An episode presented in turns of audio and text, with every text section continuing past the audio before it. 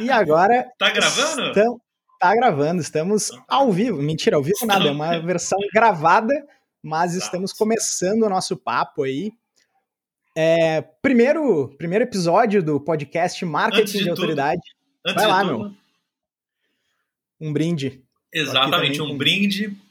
Tomando aqui meu vinho, Lourenço tomando a sua o seu líquido. Cerveja sem álcool, minha cerveja sem álcool, marca me paga, né? Se quiser aparecer. Exato. Vai, vamos lá. Eu cortei é, aquela introdução do seu primeiro episódio. Eu só posso dizer que ela tinha verde. Exato, mas verde se, quiser, se, quiser que diga o nome, me paga. Exato. O famoso me paga. Mas, primeiro episódio, então, do Marketing de Autoridade, um podcast que está se iniciando aí no dia de hoje.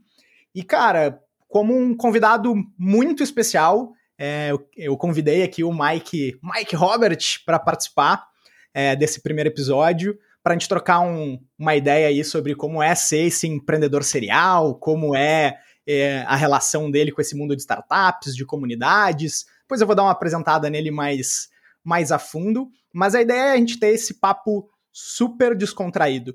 E, cara, para começar, tipo, como que a gente se conheceu, né, cara? Tipo, eu tava ah, fazendo tá. meu mestrado em Portugal. Em outro país tra... nos conhecemos, olha aí. Em Portugal, cara, trabalhando lá em Portugal com um movimento de startups e tal, que acontecia por lá.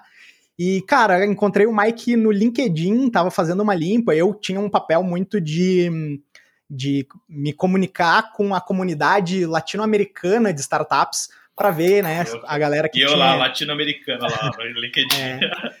É. é, com, a, com essa galera para ver quem tinha interesse, né, de estar tá, é, indo para Europa, indo para Portugal empreender. E daí nessa encontrei o Mike, convidei ele para fazer parte aí uma, uma palestra lá no num dos eventos que a gente estava organizando. E ele topou o desafio, foi lá, foi muito divertido, foi muito bom, todo mundo adorou ele. E foi aí que a gente começou essa, essa relação aí que já dura o quê? Uns quatro anos já isso? Não, Por três aí, né? anos. Né? Eu acho que três, três é alguma coisa, exatamente. É, uns exatamente. três aninhos pelo menos. É, Mas é foi, é isso foi. então, cara. Deixa eu apresentar para vocês o Mike Robert, que está aqui na minha frente, do outro lado da tela, que ele é fundador aí das startups OneLink, AppTicket e da Lawmaker, que é uma agência de marketing de performance. Trabalha aí há 21 anos, tudo isso, cara. Tudo isso, cara. Eu praticamente digitais. nasci trabalhando já. Só que, ó, novíssimo. Cara, com essa, com essa carinha de 30 aí, como é que trabalha há 21 anos? Exatamente. Vai cara, ser, e já fundou ser. aí diversas, diversas startups, ajudou diversas startups a serem lançadas no mercado nesse período. E daí, cara, além disso, também ajudou a fundar aí com os amigos o Alto Tietê Valley e o Jeito Startup, que são movimentos e comunidades aí de startup no interior de São Paulo. Cara, para começar nosso papo aí, como é que o Mike Robert chegou até aqui? Esses 21 anos, como é que tudo começou, cara? Me conta aí. Legal, Lourenço. Eu não sei também é um dessa prazer. história. É um prazer, cara, estar aqui no seu. Na, na, o primeiro episódio desse podcast de marketing de autoridade, que eu não tenho dúvida de que será um sucesso, principalmente vindo do Lourenço. É, né, como você falou, a gente se conheceu lá em Portugal, foi muito legal. Eu tive muita sorte, porque foi a minha primeira palestra internacional, foi a primeira vez que eu saí do país para falar sobre startups e tudo mais. E por que eu tive muita sorte, pessoal? Porque basicamente eu peguei o avião, fui, desci em Nova York, cheguei em Portugal e tipo, o Lourenço estava lá para meio que ser a minha salvação. Foi Nova York ainda. Eu fui para Nova York, fiquei um dia inteiro lá, cara. Mas eu lembro disso. É, eu então, eu cheguei varado. Passou no Central cheguei... Park e foi para Lisboa. Exato. E eu cheguei ainda, tipo, de tarde, cansadaço em Portugal e já fui participar do evento lá. Então, foi mega corrido. Mas assim, cara, eu, acho que o que foi muito legal, que eu nem sei se já falei isso pra você, que eu achei bem interessante, é porque eu tava sozinho e, tipo, meu, foi muito legal você estar lá e ser meio que o meu porto seguro lá, de saber o que ia acontecer, de saber sobre o evento, enfim. E isso tem muito a ver com o jeito startup de fazer as coisas, né? Que é o que eu sempre falo. Tem muito a ver com, cara, se arriscar, ir lá. Eu achei que a palestra ia ser em português e no final foi uma palestra em inglês. Então eu tive que me virar, cara, cara fazer o jeitinho brasileiro lá pra galera curtir. E no final foi incrível, né? Assim, uma galera de tudo quanto é país vindo falar comigo e tipo, nossa, eu adorei. Eu acho que as pessoas gostaram do meu jeito de tipo, meu, esse cara ele se fudeu pra, pode falar palavrão ou vai cortar? Tipo, vai cortar? Cara, bota palavrão à vontade. Eu cara. só falo fodeu. Palavrão à vontade. Mas enfim, resumindo. Nem palavrão. É, né? Não é, já, não, já passou a não ser, já tá no Wikipedia, não é, né, cara?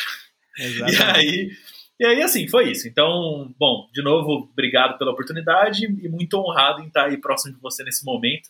É, vou tentar falar um pouco resumidamente, apesar de ser difícil, mas uh, lá em 2000 nem eu comecei. Não cara. precisa ser, né? A gente nem definiu o horário, que a agenda tá, né? A agenda tá totalmente bloqueada para esse bate-papo. Basicamente, tudo começou, cara, quando eu nasci na brincadeira. Mas tudo, em 2000, cara, eu, eu tinha. Eu era novíssimo, não vou falar a idade para ninguém saber a minha idade agora.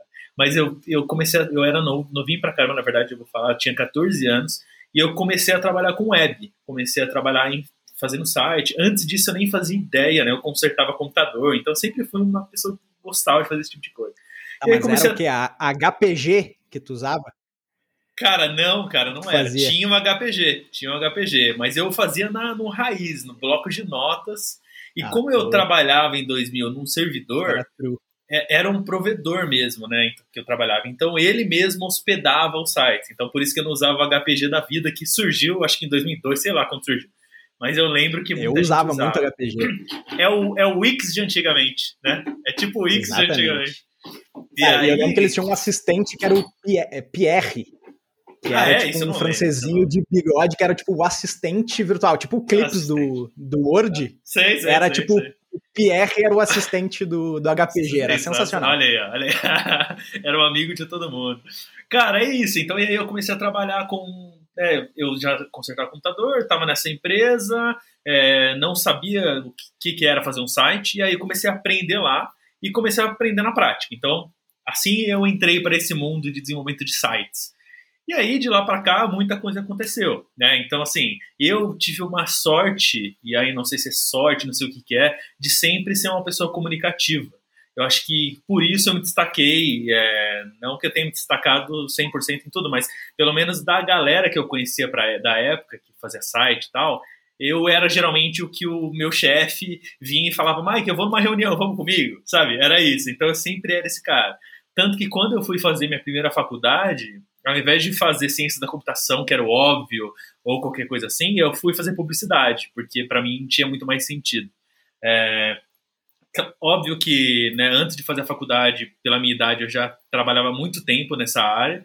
Então, trabalhei na, nesse provedor, depois fui para São Paulo num projeto da Caixa. Depois de cinco anos nessa empresa, fui num projeto da Caixa, me aventurei a coordenar esse projeto, sendo que eu nunca tinha coordenado. É, tinha já uma equipe pequena, mas nada 19 tão grande. Anos. É, exato, cara. Nada tão grande assim, porque era da caixa, era um negócio incrível. E aí, putz, foi legal porque eu participava de cursos que eu contratava para os fornecedores que eu estava contratando, mas eu meio que fazia junto o curso, porque eu também muita coisa eu não sabia ainda. Então eu tava, tava aprendendo.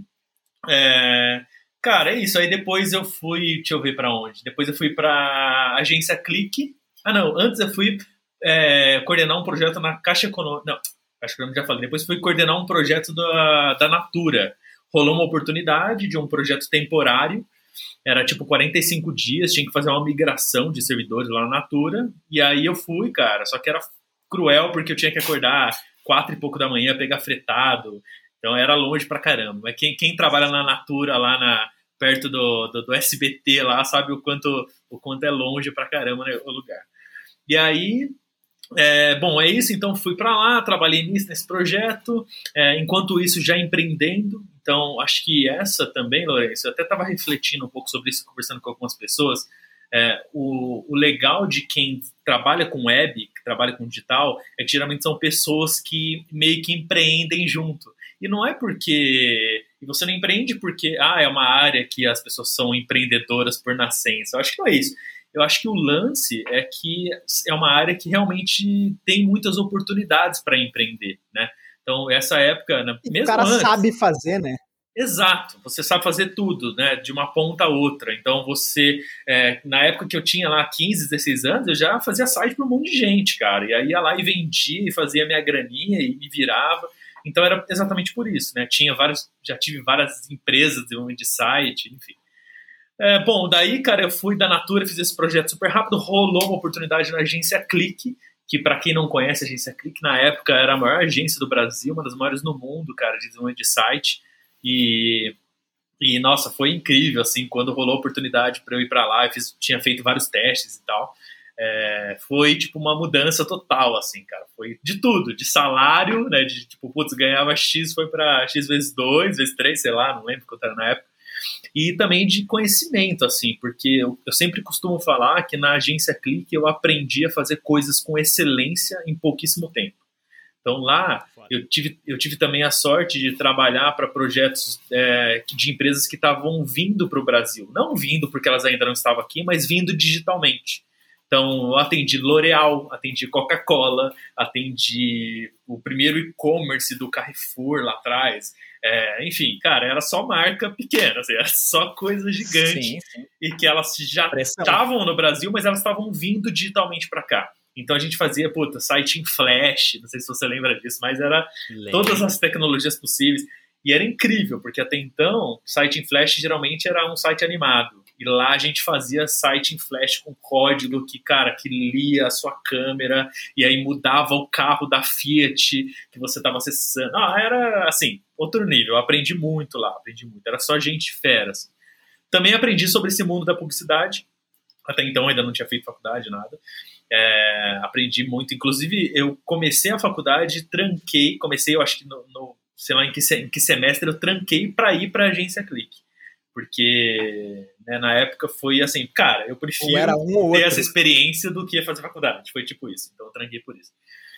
E aí, depois, mais pra frente, eu voltei a fazer faculdade só pra, pra conseguir concluir.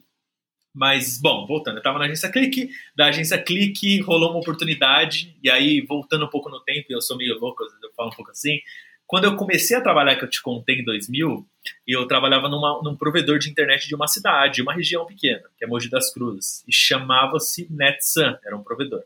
Quando a gente trabalhava lá, cara, para você ter uma ideia, o bom é que eu tinha acesso a tudo. Então eu conhecia os servidores de hospedagem, eu conhecia tudo que estava rolando ali, de, de como funcionava e tudo mais. E meu sonho nessa época, criou-se um sonho na minha mente de trabalhar em um provedor gigante. E qual que era o provedor gigante na época? O UOL. Né?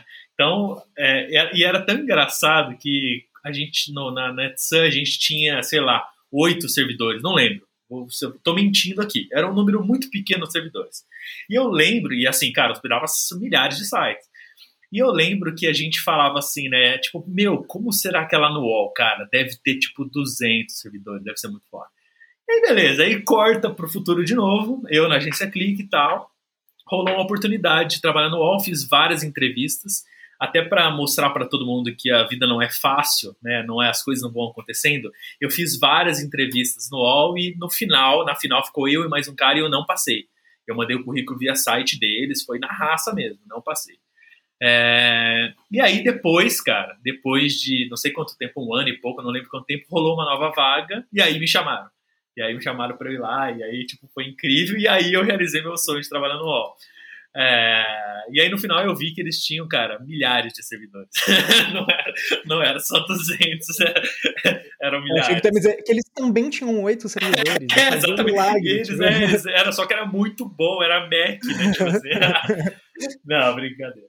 E aí, assim, então era muito incrível, cara. Tinha trabalhar no lugar que você sonha é, é outro nível. Então eu, eu, por eu trabalhar onde eu sonhava em trabalhar, eu fiz valer, sabe? E aí é, ao mesmo tempo o aprendizado. Né? Na Clique eu aprendi a trabalhar com excelência em pouco tempo. No UOL eu aprendi a trabalhar com alta qualidade e alto número de documentação e processos. Assim. Foi incrível lá. Lá, para você ter uma ideia, o UOL foi uma das primeiras empresas a trazer para o Brasil o Scrum, que é a metodologia ágil, que todo mundo fala e tudo mais. Então foi uma das primeiras empresas no Brasil. E, cara, eles trouxeram o cara gringo, que era um dos caras lá que tinha fundado, sei lá o que, que era, nem lembro mais quem que era o cara, mas eles trouxeram esse cara para dar um treinamento pra gente. Então eu tive treinamento de Scrum com esse, com esse cara e foi incrível, né? De passar por essa experiência, cara, de aprender Scrum na raça. É, eu não sei necessariamente qual que é o público que estará ouvindo ou assistindo marketing de autoridade, é... Nem eu, cara. Vamos descobrir juntos. Não sabemos. Mas Scrum, para você, dentista, que nunca ouviu falar, é basicamente, não, não tem nenhuma complexidade. Até lá no jeito startup a gente tenta explicar desse jeito simples. Cara, é uma metodologia para produzir mais rápido, com mais qualidade, sem perder tempo, é isso. Então, existe essa metodologia que veio para o Brasil há pouco tempo. O Wolf é uma das empresas que trouxe primeiro e eu aprendi lá. É, de lá eu fui para agência, não, aí eu fui para a agência NBS, que significa No Bullshit, que é sensacional, por isso que eu já amei ela de uhum. fato. E aí a NBS era incrível também, cara. Eu, puto, Lourenço, não é porque eu passei por esses lugares, mas eu tive muita sorte, cara. Eu passei só por lugares que eu me apaixonei por todos eles. É, a NBS era, foi a agência que, que trouxe, que lançou a Oi no mercado para quem é mais jovem agora, talvez nem saiba muito sobre essa história, mas a Oi não era nada, só existiam os grandes competindo, vivo e tudo mais. E a Oi chegou com tipo Nubank hoje em dia, cara. Chegou com o pé no peito. Exatamente. E, meu, destruiu o Rio de Janeiro, chegou dominando, chegou em São Paulo dominando. E a NBS foi uma agência que nasceu. E era uma Oi. marca muito querida, né? Muito, por isso eu falei, era, uma marca muito igual muito hoje. Oi. É. Uhum. É, é, e, cara, ela era uma marca muito querida, muito, muito massa. Eu me lembro, assim, nessa época eu tava vivendo a minha aventura musical, assim. E a Oi, ela chega com uma estratégia, pelo menos lá em Porto Alegre, não sei, acho que talvez isso tenha sido uma estratégia uhum. nacional, de ter rádio. Então eles tinham Sim. a Rádio Oi, de fazer festival de banda. E cara, eu bom, né? toquei, né? eu toquei em festivais da Oi na usina do gasômetro, que é um, um ponto turístico, cartão postal de Porto Alegre. Então, foi uma experiência, assim, tipo, da chegada da Oi que foi realmente muito marcante, assim. Ah, e hoje eles só me ligam e me incomodam todo dia querendo botar fibra no meu endereço, Olha que nem aí. é o meu endereço. Paga nós Oi e a gente muda de opinião. Então, né? Então põe aí nesse endereço que vocês estão colocando. Cara, e, e então, exato, e esse UOL, esse UOL, esse Oi, Oi Rádio e tudo mais, foi tudo criação da NBS, cara. Então, os caras eram Genial. incríveis, cara. E aí foi isso, fui para lá, fui para tomar conta ali da, do, do digital de São Paulo, é, essa agência NBS tinha em São Paulo e no Rio. É, ela fazia parte de um grupo que tinha mais lugares, mas basicamente era isso. E, e cara, foi a época do. Ai, vamos digitalizar a agência, vamos digitalizar as empresas. Então, assim, putz, foi uma época que eu peguei muito, passei, né, ganhei uma bagagem muito grande em relação a, putz, cara, vamos digitalizar as agências, vamos digitalizar empresas, campanhas, era muito nessa pegada. E lá também tive putz, a oportunidade de aprender também muito, porque é, quando você fala em wall, quando você fala em empreender, fazer site, a gente está falando de desenvolvimento de produto digital. E aí, quando a gente fala de desenvolvimento de produto digital, geralmente a gente está falando de aplicativo, de site, de coisas relacionadas a isso. Quando a gente fala numa agência como a NBS, cara, lá a gente fazia de tudo, cara. A gente inventou lá o namora a namorada do Louro José, que era a Dorinha, que a gente inventou isso para poder lançar azeite andorinha de forma espetacular no Brasil. Então, assim, era todo tipo de coisa, cara, totalmente é, todos multi-channel, né? Tipo, todos os canais possíveis a gente fazia. Então, é, e também foi interessante, porque lá eu conheci muitos fornecedores, de vários no Brasil e vários de fora, que também faziam tudo quanto é tipo de coisa. Para você ter uma ideia, às vezes eu dou esse exemplo que eu gostava, gostei bastante. A gente fez uma campanha para uma rede de, de shoppings, e aí era especificamente para um shopping de Campinas da, da rede, que a gente criou uma campanha que você tweetava para outra pessoa e você selecionava uma, um tipo de formato. Então, tipo um coração, uma nuvem, um sorvete. E aí você fazia um tweet mesmo. E aí, cara, lá no shopping tinha uma máquina que a gente alugou, que, cara, é uma máquina japonesa ou chinesa, sei lá, que criava uma nuvem no formato do que você tweetou e soltava nos ares. Então, assim, era, ou seja, era tu, todos os tipos de formatos, cara. Sim. Cara, a gente já fez coisa que você. Guerrilha total, assim. Guerrilha total, cara. Guerrilha... Não era uma agência específica de marketing de guerrilha que eu amava, eu adorava, sempre gostei desse assunto. Mas que, né, que hoje em dia a gente chama muito de growth hacking no mundo das startups, né? De você crescer com o mínimo de dinheiro e fazer o máximo de barulho possível. É... Só que ao mesmo tempo era incrível, porque eu fazia de tudo, né, cara? Então enfim, tem muitas experiências, muita coisa para contar da NVS, cara. Eu, eu, acho que dá outra dá outro podcast só para contar de tudo que a gente já fez lá. Mas é isso. Então, lá eu aprendi muito, cara. A putz, gestão, putz, eu tinha uma equipe é, de, de gerente de projetos abaixo de mim, tinha muitos fornecedores, tinha campanhas que, milionárias, assim, cara, que a gente atendia para Souvenir, para Sul América, para Batavo, tem Gradiente, cara. Gradiente voltou para o mercado é, com a gente fazendo toda a gestão e eles tinham a parte de, de, de saque 2.0. Nossa, era muita coisa, a gente fazia muita coisa. E aí, nessa, mais ou menos nessa época, inclusive, que a gente começou, eu comecei a dar mais energia para uma das minhas empresas que na época chamava Social Hit e Banner Lab, eram duas empresas diferentes, que hoje ela chama Lawmaker, então hoje foi uma junção dessas duas. É, nessa época, a Banner Lab, até para contar, cara, o tempo eu não lembro muito bem quando que surgiu as coisas, mas enfim, vou contando aí, você vai me cortando. É a idade, cara. É, a idade, a idade. Na, cara, o que, que, rolou? Na época da NBS, cara, eu contratava todo tipo de, de produtora e tudo mais. E aí eu, eu sempre ouvia das produtoras de site, de aplicativo e tudo mais. Sempre era assim, Lourenço. Eu atendi os caras, os caras vinham e falavam: a gente faz site, a gente faz aplicativo, a gente faz isso, a gente faz aquilo, e a gente também faz banner. Todo mundo falava, a gente também faz banner. E na época, cara, eu, eu tinha quase que total controle ali da verba de mídia de várias, várias empresas grandes do Brasil. E elas, cara, era produção de banner era uma necessidade muito grande, sabe, pessoal? Quando você entra no wall e aí tem os banners lá que enche o saco, então. E aí era uma necessidade muito grande, cara. Hoje em dia, com os ad blockers e tudo mais, está mais difícil, né? Ainda tem uma puta demanda, mas não é tanto quanto, quanto tinha naquela época. E aí, cara, eu vi uma mega oportunidade. Eu criei a primeira produtora da América Latina de banner, que fazia banner. Então era Banner Lab. Foi uma época muito boa, cara. A gente fez muito trabalho, muita coisa. Era uma empresa total voltada para isso. Então era diferente. A gente chegava nas agências e falavam: prazer, a gente não faz site, não faz aplicativo, a gente faz banner. E aí os caras banner. piravam, cara. Porque banner era um trampo muito Tipo, era muito trabalhoso, cara, e exigia muita tecnologia. Tinha banner que tinha interação, tinha banner que você mexia a cabeça para defender uma bola que vinha, era coisa louca, cara.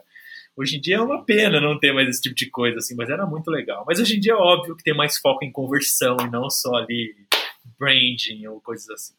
Enfim. E aí, Cara, é, lancei... Só, ah. só quero dar uma, uma, uma segurada nessa parte já empreendedora tua, mas só para a gente engatar uma pergunta aqui que é como trabalhar nessas empresas que tu trabalhou antes desse momento empreendedor ou mais voltado para essa tua vida empreendedora ajudaram a formar esse Mike empreendedor, assim. Acho que tu já trouxe um pouco disso, mas tipo, queria explorar isso um pouco mais. Como é que como essa as tuas experiências com grandes empresas, com, com grandes contas que tu trabalhava, equipe e tal, ajudou a formar esse Mike empreendedor serial que a gente vai entrar no, nessa segunda temporada. Nessa seara. Cara, eu vou, vou te falar que foi mega importante, cara. Já tive essa, essa conversa com várias pessoas de, putz, cara, vale a pena. É, já posso sair da faculdade, sei lá, ou sair da escola, ou eu ser jovem e já empreender, ou você acha que eu preciso antes é, trabalhar em algum lugar e tudo mais? Primeiro que eu acho que não tem regra, né? Eu acho que não existe regra, eu acho que cada um faz o que achar melhor. Mas, cara, é, até porque eu tenho vários casos de, dos dois lados. Eu conheço muitas, muitos empreendedores fodas que nunca trabalharam, que inclusive se vangloriam disso, de não ter um registro na carteira ou coisa assim. Porém, eu também conheço vários outros que, que tiveram uma puta experiência no mercado. Então, não existe regra. Mas o principal, cara, eu acho que para mim, né, que pro Mike Robert ali, como que foi, eu acho que foi mega necessário, cara. Eu acho que eu não sei se eu conseguiria empreender é, antes, assim, tipo, porque tem uma coisa, e aí é uma coisa muito pessoal, Lourenço, que isso inclusive tem a ver com os, tipos, os conteúdos que eu posto, tem a ver com o jeito startup, que agora a gente está é, alavancando novamente aí esse, esse, Instagram, inclusive Jabá, segue lá, arroba jeito startup. é, inclusive, cara, assim, tem muito a ver com isso, assim, eu não consigo, e é foda isso mesmo, é uma coisa difícil em mim, eu não consigo falar daquilo que eu, tal, no mínimo, domine. Não que eu só falo que eu domino. Óbvio que às vezes eu falo um monte de merda também. Mas eu, putz, cara, eu sou muito preciosista nesse sentido de, tipo, cara, eu preciso eu preciso entender mais aquilo, eu preciso estar a fundo. E felizmente, cara, hoje eu vejo que eu tenho paz empreendendo, porque eu já tive muita experiência em muitas coisas. Então, na, na Maker, por exemplo, cara, que é a agência de marketing de performance, a gente contrata um monte de fornecedor. E aí, sempre quando eu estou conversando com a minha sócia e a gente está decidindo as coisas, para mim não é um tabu de tipo, cara, e agora a gente vai ter que contratar um fornecedor X. Não, cara, é tipo, meu, vamos fazer assim, assim, assado. Eu já tive essa experiência assim por anos de como fazer e é muito mais tranquilo, sabe? Até uma brincadeira com quem empreende, mas como eu empreendo, não ligo para isso. É, cara, é você fazer, é você aprender recebendo para aprender, cara, quando você trabalha na empresa dos outros. Então é animal, cara. Se você. Eu acho que é difícil ter alguém. Né, a gente tem um monte de, de, de, de, prodígios por aí. Mas é difícil você já ser super novo e já saber o que você quer da vida. Mas se você já sabe, melhor ainda. Se você fala assim, ah, eu quero ter uma empresa de tal coisa, eu quero empreender em tal segmento, lindo, cara. Vai procurar trabalho. Ah, eu quero ter, ter uma rede de, de cafeteria. Eu quero ser um concorrente do Starbucks, sei lá. Cara, lindo. Vai, vai trabalhar no Starbucks, cara. Olha que lindo, olha que planejamento a longo prazo perfeito, cara. Você pode ir, cara, e trabalha em tudo, cara. Lava né? banheiro, faz café, entrega, serve, faz tudo, cara. E eu acho que isso que é o animal de quando você já tem essa visão de que eu quero empreender. Tipo, vai pro mercado primeiro, cara. como eu falei, não é uma regra. Mas assim, se você tiver de boa, se tiver como não tiver ansioso, já querendo fazer tudo, vai, porque você vai aprender até como contratar, cara. Tipo, meu, eu trabalhando para os outros e ganhando para isso, eu aprendi a contratar, aprendi a demitir, aprendi um monte de coisa, cara. Aprendi a dar mentoria, a dar feedback, aprendi a como lidar com o fornecedor, a como lidar com o filho da puta, né, que você vai aprender. Ah, quando você empreende, você é o dono de tudo. E é complicado você ser dono de tudo, porque. E principalmente se você não tiver sócio, cara. Porque aí ferrou, você vai ser ali o reizinho que às vezes você não vai fechar negócio com um monte de gente porque você não sabe que você está sendo um reizinho zoado, sabe? Então, enfim, estou estereotipando aqui os exemplos, mas é isso. Eu acho que quando você trabalha, quando você tem várias experiências, é lindo, porque você tem. Fora que você tem uma rede incrível, cara. Não significa que você vai começar abrir sua empresa e roubar cliente de ninguém. Não é isso. Até porque eu nunca roubei cliente de nenhum lugar que trabalhei. Não é essa pegada, mas é você você roubar, não, mas você faz parte ali da sua experiência, tudo aquilo que você passou. Contratar fornecedores, como eu falei, é, enfim, até aprender a lidar com as coisas, né, Acho que é isso. Aí tá, daí a gente chega nessa tua, tua pegada empreendedora aí. E, cara, o que, que já rolou aí? Já rolou a agência de banner, já rolou. É, agência de redes sociais, Social Hit, que virou as duas. Isso. É, vou contar, vou de contar. bilhete de balada, já foi Isso. dono de balada, ou sócio de balada, teve microsite. Então, cara, como é que é essa vida empreendedora e de diversos negócios, como é que isso se comunica? Como é Boa. que chegou esse ponto todo aí? como chegamos nesse ponto, né? Que loucura. Cara, é, eu já, já tive vários negócios, cara, e eu acho que esse é outro lance que, que me ajuda. Tipo, é engraçado, eu sempre tive, eu não sabia, um pensamento startup. Eu sempre tive, uhum. nunca soube. Que é o lance de você errar, errar, errar até acertar. Acho que esse é um dos pontos primeiros, assim, que eu passei por muitas experiências. Errei muito fazendo um monte de coisa. É, que é o lance de, tipo, vai do jeito que dá tem um monte de gente, Lourenço, que às vezes hoje em dia eu dou palestra, dou mentoria e etc. Tem gente que vem me falar assim, então, Mike, eu estou segurando a minha empresa porque né, eu já dei entrada no contador para abrir e não sei o quê. E eu falo, ah, puta, legal, mas e aí, você tá atendendo? Não, não, eu tô aguardando, né? Porque daí vai ter todo esse processo, aí tem o INPE, né, para registrar a marca, aí tem o contador, aí tem isso aqui, eu preciso lá assinar na prefeitura. Eu falo, cara, olha que loucura, cara. Quando eu tinha 15 anos, cara, eu, eu fiz um sitezinho de vender site e eu nem tinha empresa, cara. Tudo bem que não é o certo, depois você tem que se é, né, abrir empresa, emitir nota, fazer tudo direito. Mas o que eu quero dizer é assim, começa, cara, né? Vai logo. E eu, e eu fazia muito isso porque eu era inexperiente, né? Então, o é, que, que eu já fiz, Lourenço? Vamos lá. Quando eu trabalhava na. Vou tentar lembrar, eu, não, eu tinha que ter resgatado essas coisas. Se eu soubesse que tinha essa pergunta, eu ia resgatar na, nos meus arquivos, assim, porque tem um monte de coisa que eu esqueço e é muito engraçado, cara. Já fiz cada coisa engraçada. É, cara, vamos lá. Eu, eu já fiz. É, eu, puta, pra você ter uma ideia, não lembro na época da Copa, não lembro que época que, que, que tava bombando a bandeira do Brasil. Não era a época atual, não. Mas a época antigamente. Que a galera tinha orgulho da nossa bandeira. Eu lembro que eu fiz, tipo, um, uma venda de adesivo pela internet. Vendi adesivo pra caramba. E eu nem tinha nada a ver com isso, cara. Eu conheci um cara que fazia adesivo e vendia, enfim. Mas, ó, eu lembro quando eu trabalhava na, no UOL, não lembro aonde, eu via que tinha muita demanda por pegar um arquivo, um layout de um site em PSD, que é Photoshop, para quem não conhece, e transformar ele num site, né? Então transformar ele em HTML. E só que eram poucos na época os profissionais que faziam isso bem, porque era, era XHTML, era um HTML mais puro que o Google indexa melhor. Hoje em dia eu acho que quase a maioria que desenvolve faz desse jeito. Nessa época poucas pessoas faziam. E cara, eu fazia e tinha um monte de amigo meu que fazia lá no UOL, em outros lugares. Então eu lembro que eu criei um site, cara, que era uma das empresas, chamado PSD 2HTML, que era PSDs to HTML.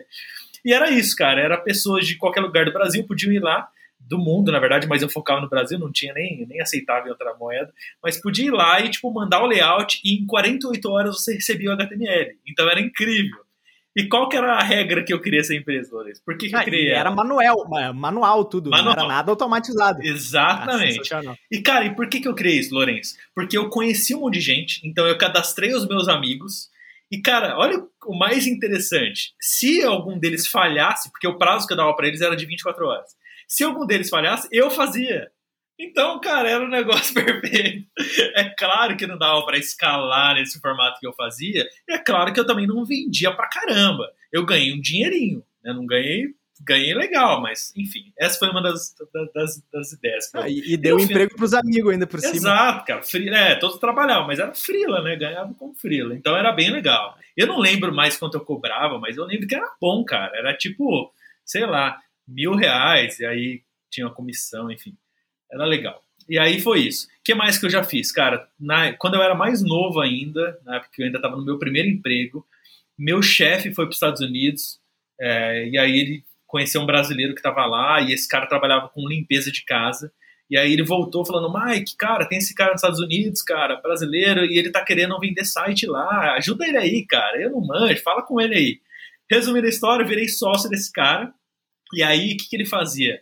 Ele vendia lá site por muito mais barato do que os caras pagavam. Na época, cara, eu acho que era tipo 800 dólares, se eu não me engano.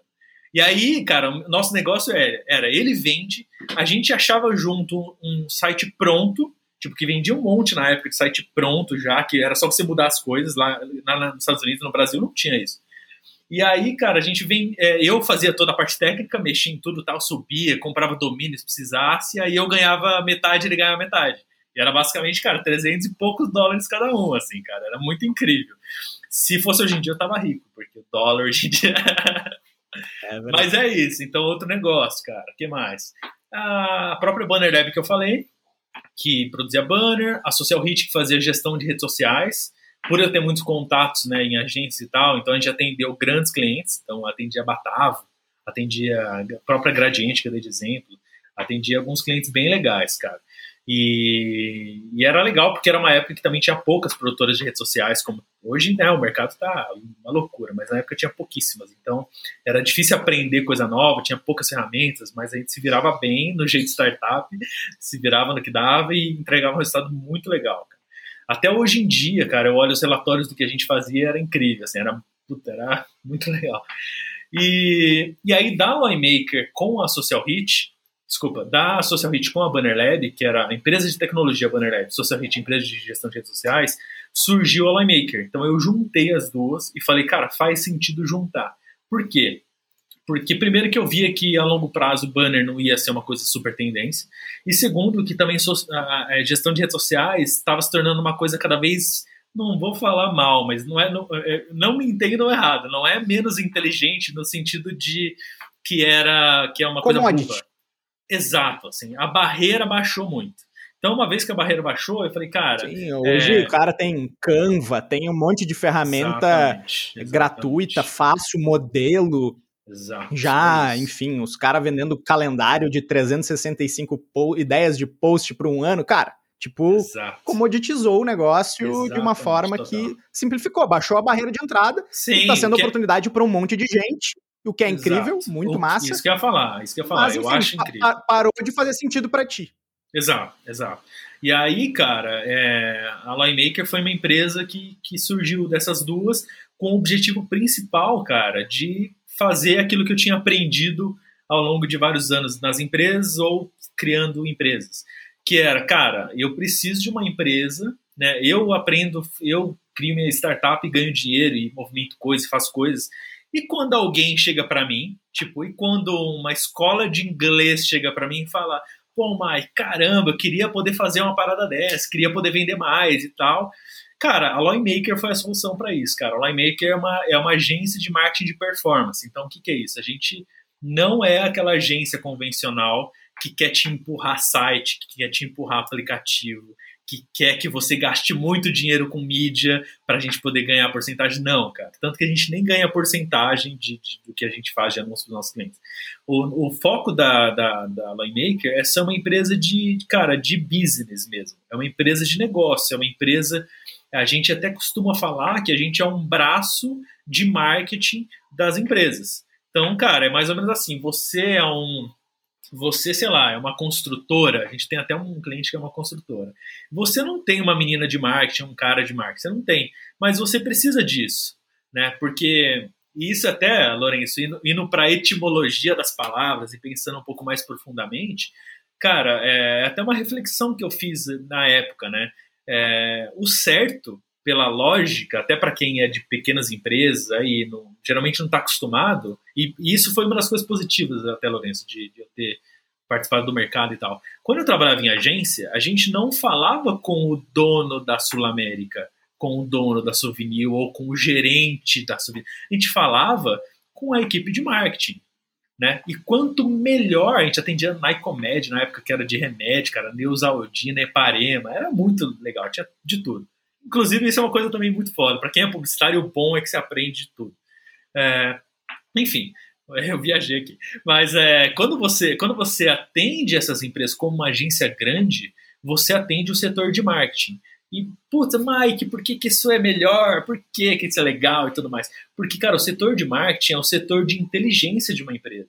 E é o setor, para você ter uma ideia, Lourenço, quando a gente ia fazer uma campanha para Souvenir, não é como muita gente imagina, que é assim, ah, tá vendendo pouco, vamos fazer essa campanha aqui super legal e contratar a Grazi Massafera e vai vender mais. Não era simples assim, cara. Era tipo assim, e isso era foda, Lourenço. Nessa época eu aprendi muita. Eu aprendi não, conheci muita gente muito boa de marketing.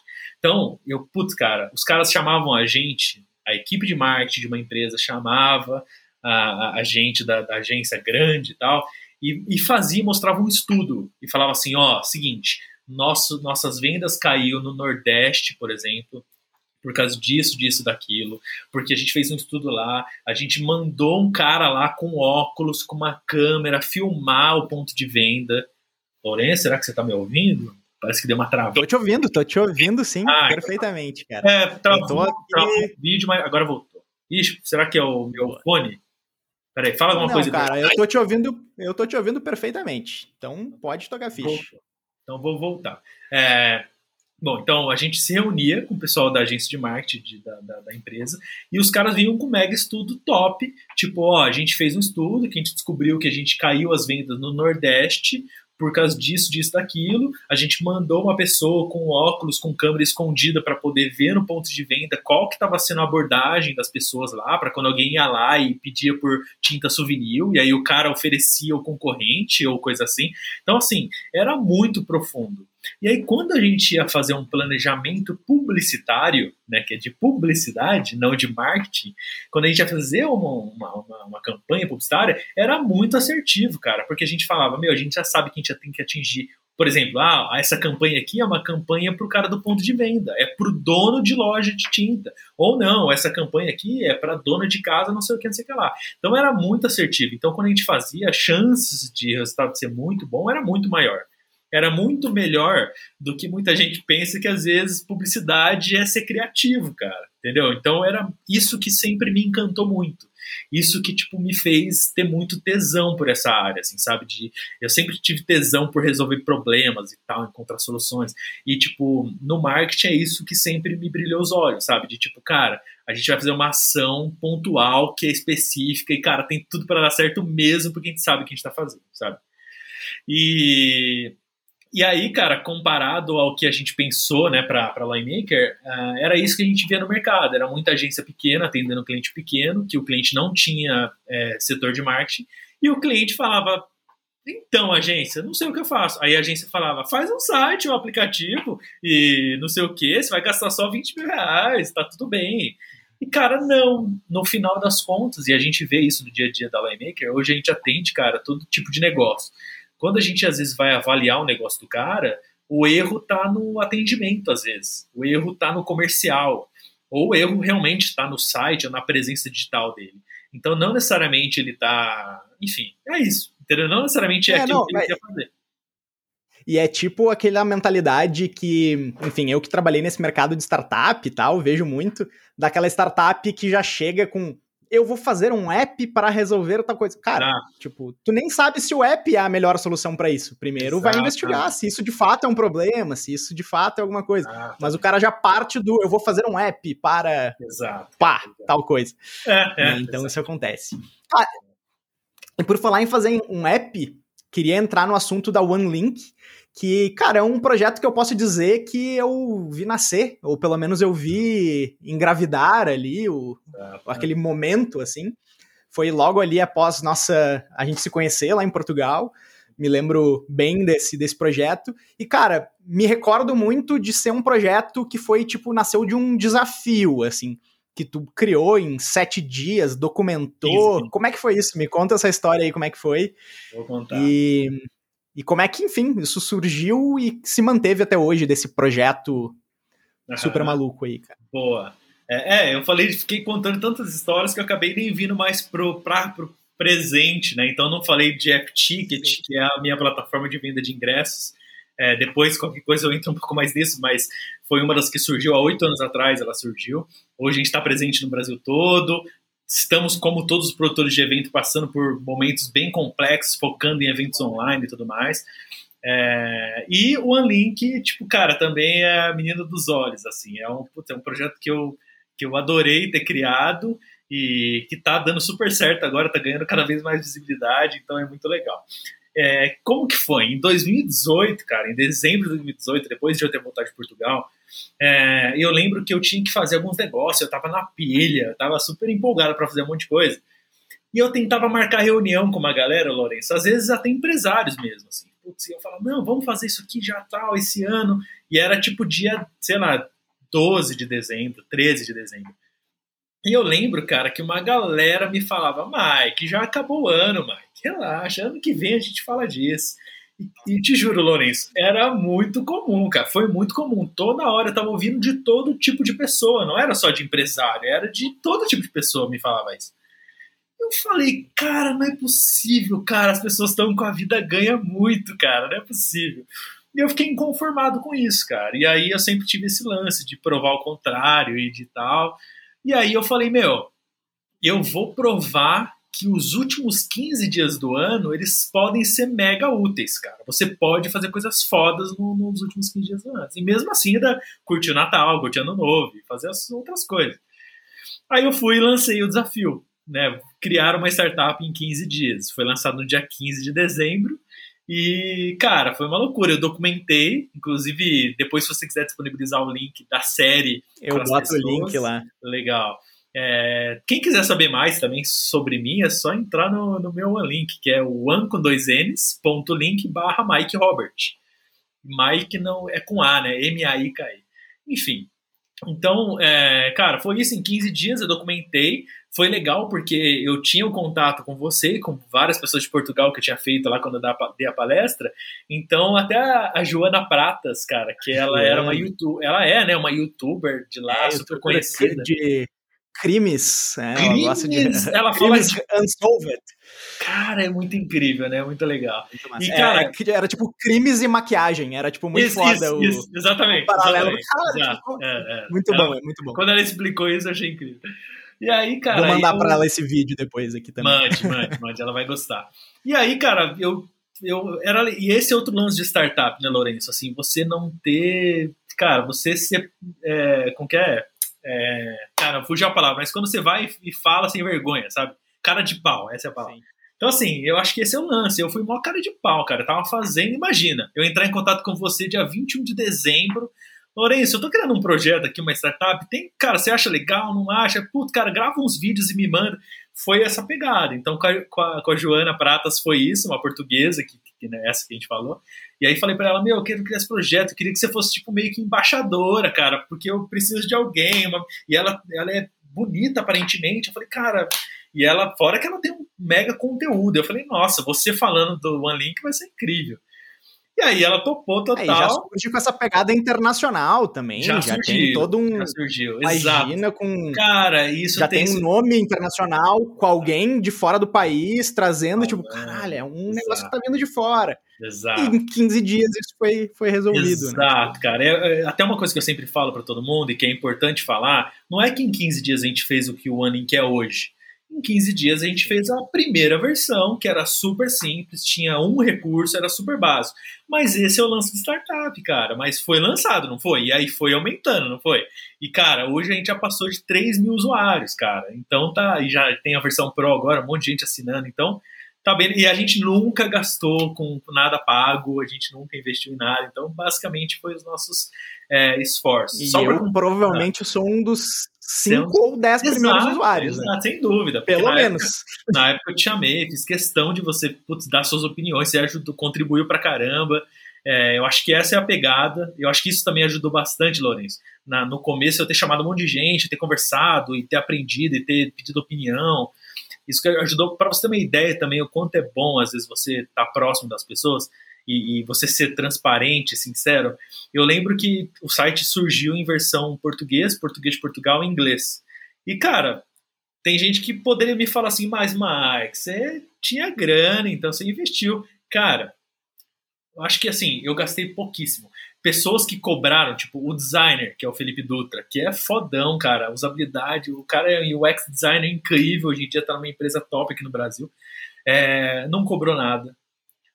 Ah, cara, ninguém. Eu, também, eu, coloquei a, eu coloquei a mão na massa também, programei também. É, a Natália Tokuzumi, que é minha sócia da Online Maker, cara, falou: Mike, me fala aí, eu vou e faço. A, a tradução é que agora me fugiu o nome, mas é um, um estudante lá de Portugal que, que, tipo, quando eu tava dando a palestra, depois ele colou e falou: Meu, eu quero aprender com você e tal. Eu falei: Meu, tenho isso aqui, tem esses textos aqui, eu preciso traduzir para português de Portugal. Ele traduziu. Ele, cara, eu tenho só uma prova para entregar hoje, mas traduziu sem comprar nada, em inglês também, não lembro quem foi, mas resumindo, cara, esse é o lance, cara. Todo mundo acreditou e, e a gente só não tá maior ainda hoje, Lourenço, porque o Onlink ficou, cara, rolou, deu certo, bombou, foi bem legal. Só que não era meu, meu foco, assim, era realmente na minha cabeça ainda numa parada tipo, ah, é um projetinho legal que eu criei para provar. E aí, cara, no ano passado, ele só tinha, pra você ter uma ideia, ele tinha, tipo, sei lá, eu não lembro agora, Tô mentindo aqui, mas sei lá, 600 usuários, talvez, o ano passado. E tudo que foi crescendo sem a gente fazer nada. Sem fazer nada mesmo, sem postar nada no Instagram, nada.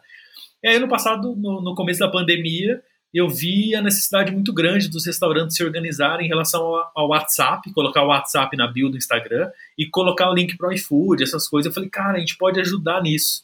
E aí, cara, a Juliana, que é minha namorada, é, que puta, é, é, mega inteligente também, tem uma visão incrível, ela já, tipo, meu, puta, a gente pode fazer isso também com cupom para influenciadora e disponibilizar e tal.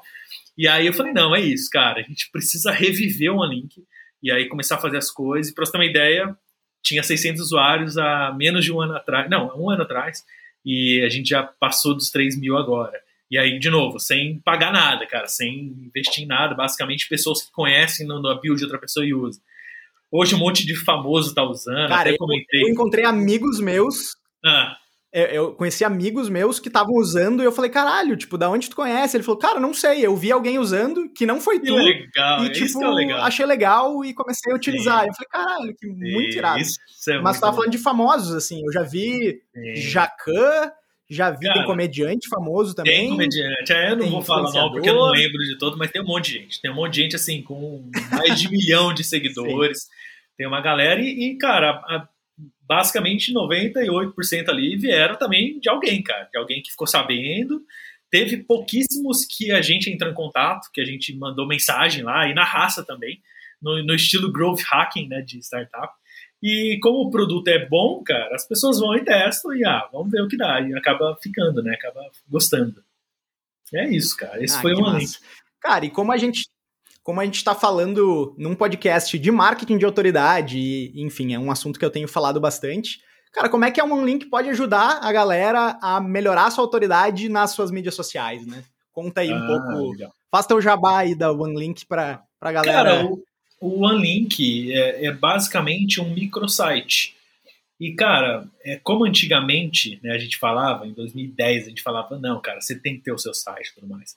Hoje em dia você precisa ter no seu microsite, porque a gente tem tantas, tantos canais, tantas redes sociais, que, cara, onde a pessoa vai te encontrar? Ah, ela vai me encontrar no meu Instagram. Mas, cara, e se for uma pessoa que na verdade quer te encontrar no LinkedIn, ou ela quer saber qual o seu negócio, ou ela quer saber no que você está envolvido? Então, o, ter um microsite, é, hoje em dia, é, cara, é de graça, acho que é a primeira coisa. Você vai lá no link, você cria o cadastro em três minutos, e você centraliza os seus canais, né? acho que a partir do momento, cara, que você. Por exemplo, eu conheço um monte de gente que usa o QR Code do Anink, né? Você, ganha um QR Code de graça seu lá. Uhum. Eu conheço gente que já, já, já fui fazer reunião com pessoas que me deram um cartão de visita que tem o QR Code lá. Eu falei, cara, olha que incrível, cara. Você é, mostra um profissionalismo, né? Absurdo, cara. De tipo, meu, olha aqui, estão aqui os meus canais, é, tudo centralizado, tudo organizado. Fora que um ponto mega positivo, eu acho, Lourenço, é porque é dinâmico. Né? Eu, eu acho que é um dos primeiros QR codes dinâmicos que tem. Você gera um QR Code que, na verdade, você pode mudar o que tem de conteúdo dele a qualquer momento, diferente de outro tipo de QR Code. Então, acho que esse é outro ponto interessante. É, em relação à autoridade, eu acho que é isso, assim, pelo menos a visão que eu tenho de quando eu vou contratar alguém, ou de quando eu vou, não só contratar como um funcionário, tô falando também de contratar um fornecedor, de contratar um parceiro, é, é, importante ver que a pessoa sabe se organizar digitalmente, que ela sabe se posicionar digitalmente, né? Você é um exemplo disso e você é um mestre disso, de, pô, como eu me posiciono, como eu me posiciono em tal canal. Literalmente, cara. Literalmente, literalmente, literalmente exato. Você acha que eu não falei de bobeira isso aí? é, e aí, assim, como você se posiciona no Instagram, como eu vou me posicionar no LinkedIn, como eu vou posicionar em cada lugar. Então, acho que é, você estar organizado digitalmente é a mesma coisa do que você ir bem arrumado numa entrevista, né?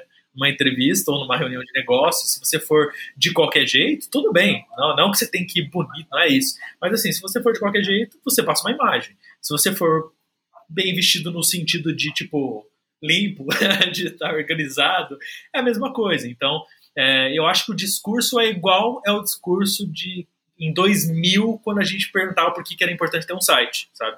Hoje em dia você não precisa ter um site, mas você não precisa gastar dinheiro com domínio. Né? Domínio, cara, é uma coisa que deixou de ser uma coisa irrelevante há muito tempo, assim, para muitas empresas. Para outras é importante, mas para a maioria das pessoas, dos influenciadores, é, né, das pessoas que querem criar uma autoridade online, cara, é lindo. O cara tem um link eu acho que uma das coisas que a gente acertou muito no Unlink foi o nome, que ele é tipo mega simples, não, né, não precisa ficar tipo ah, link 3 ou blá blá blá, sabe? Os concorrentes. Não, cara, é só one.link, é um link, não tem .com, não tem nada e o seu nome. E o legal também é que como a gente tá tá pouco tempo no mercado, é mais fácil você garantir o seu nome do jeito que ele é escrito, e não com underline 3, 4 e vários números, né? Então, acho que é outro ponto positivo. Então é isso, eu acho que o OneLink ele veio para ajudar nisso. A gente vai lançar, a gente já tem a versão Pro com algumas coisas, por exemplo, você poder colocar um PDF para a pessoa abrir. É, e a gente vai lançar algumas outras coisas também que eu acho que pode ajudar muito que é captação de lead. Então você vai poder captar o e-mail das pessoas, você vai poder captar o WhatsApp das pessoas. Então você, vai poder fazer algumas outras coisas interessantes, né? Para principalmente para quem quer vender infoproduto, para quem quer fazer alguma, algum tipo de ação que precise captar e-mail das pessoas, ou coisa assim.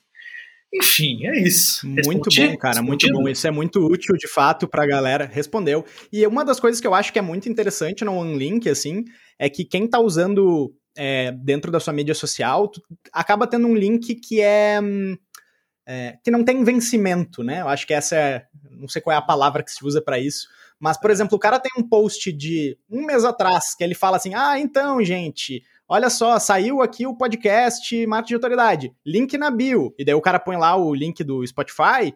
Cara, deu duas semanas, ele vai lá e postou outra coisa. Link na bio, cara, mudou o link e o cara que viu, por exemplo, 15 dias depois, aquele negócio, queria ver, não encontra o conteúdo dele. E daí eu acho que o OneLink deixa isso organizado de uma forma que tu possa, tipo, gerar conteúdo infinito, praticamente, né? Então, Exatamente. É Exato. E é, foi até legal você falar isso, porque hoje meu discurso é muito mais no lance do microsite, etc., de você ter o seu próprio site. Mas, cara, o OneLink surgiu exatamente por esse ponto que você falou. Foi exatamente porque, cara, na época, né, porque eu nem expliquei isso. Ah, rolou o desafio dos 15 dias e por que que foi o OneLink? Foi porque eu já era sócio da, da Lawmaker, a gente fazia também gestão de redes sociais para várias empresas, e esse era um grande problema, cara. Você postava hoje falando, é, olha que esse conteúdo que legal, o link está na bio. E aí amanhã você tinha que postar outra coisa e ferrou. Se a pessoa viu o post de ontem, já não achou mais. Exato. Então tinha que ficar trocando o link da bio. Então agora é isso, exatamente isso que você falou. Então dá para num link dá para você mudar a ordem dos botões, enfim, fica muito mais fácil, cara. Acho que isso resolve a vida. Muito bem. É isso, cara, a gente está chegando quase uma hora aí de conversa. Nossa, eu, tá bom. É, eu queria tipo, explorar de ti um pouco desse teu envolvimento com as comunidades, cara, com o Alto Tietê Valley, com o Jeito Startup. É, de que forma participar dessas comunidades é, ajudou e tem ajudado, né? É, o Mike a ser uma autoridade na área, ser uma autoridade na região sobre esse assunto, uh, das pessoas te perguntarem no teu Instagram sobre, sobre o mundo de startup, sobre o que, que é isso, como começar um negócio, como empreender. Eu queria entender desse envolvimento aí nessa comunidade de formar uma comunidade, como é que isso te ajuda no teu dia a dia. Aí. Legal. Não, acho que isso sem dúvida é mega foi mega importante assim para mim como pessoa, como tudo, porque né, o, Alt, o Alt Valley é uma comunidade que a gente lançou, nem lembro mais há quanto tempo atrás, mas vou chutar aqui que foi há cinco, sei lá, seis anos atrás. E foi uma comunidade que a gente criou que, tem esse, esse lance, né, o objetivo dela é, é falar sobre empre empreendedorismo, sobre startups, sobre comunidades de empreendedorismo.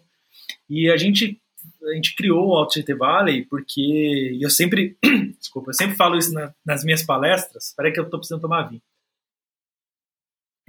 Vai lá, toma teu vinho. Pronto, olha aí. É, eu sempre falo isso nas minhas palestras, Lourenço. A gente precisou ir para São Paulo, né? A gente não, eu não, não moro na capital. A gente precisou ir para São Paulo para poder participar de um evento de startups na época. E aí, quando a gente foi, a gente encontrou mais duas pessoas de startups lá, de, de, da nossa área, assim, tal, de, de tecnologia.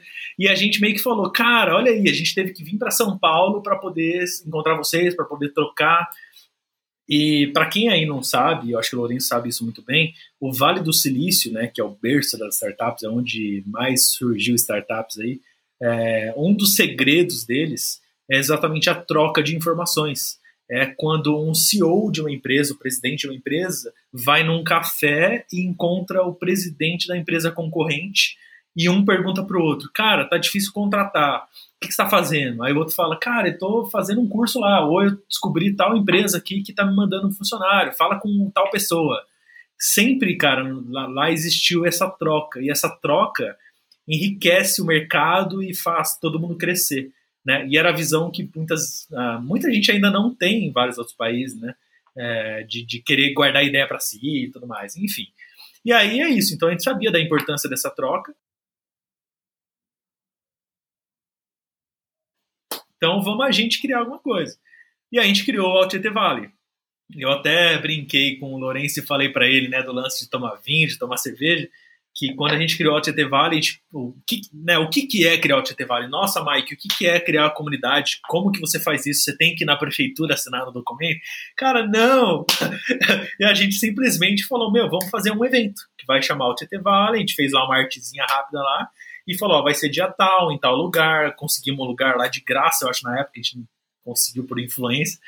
E, e basicamente, cara, a gente meio que falou assim: ó, a única regra do OTT Valley é que sempre vai ter cerveja.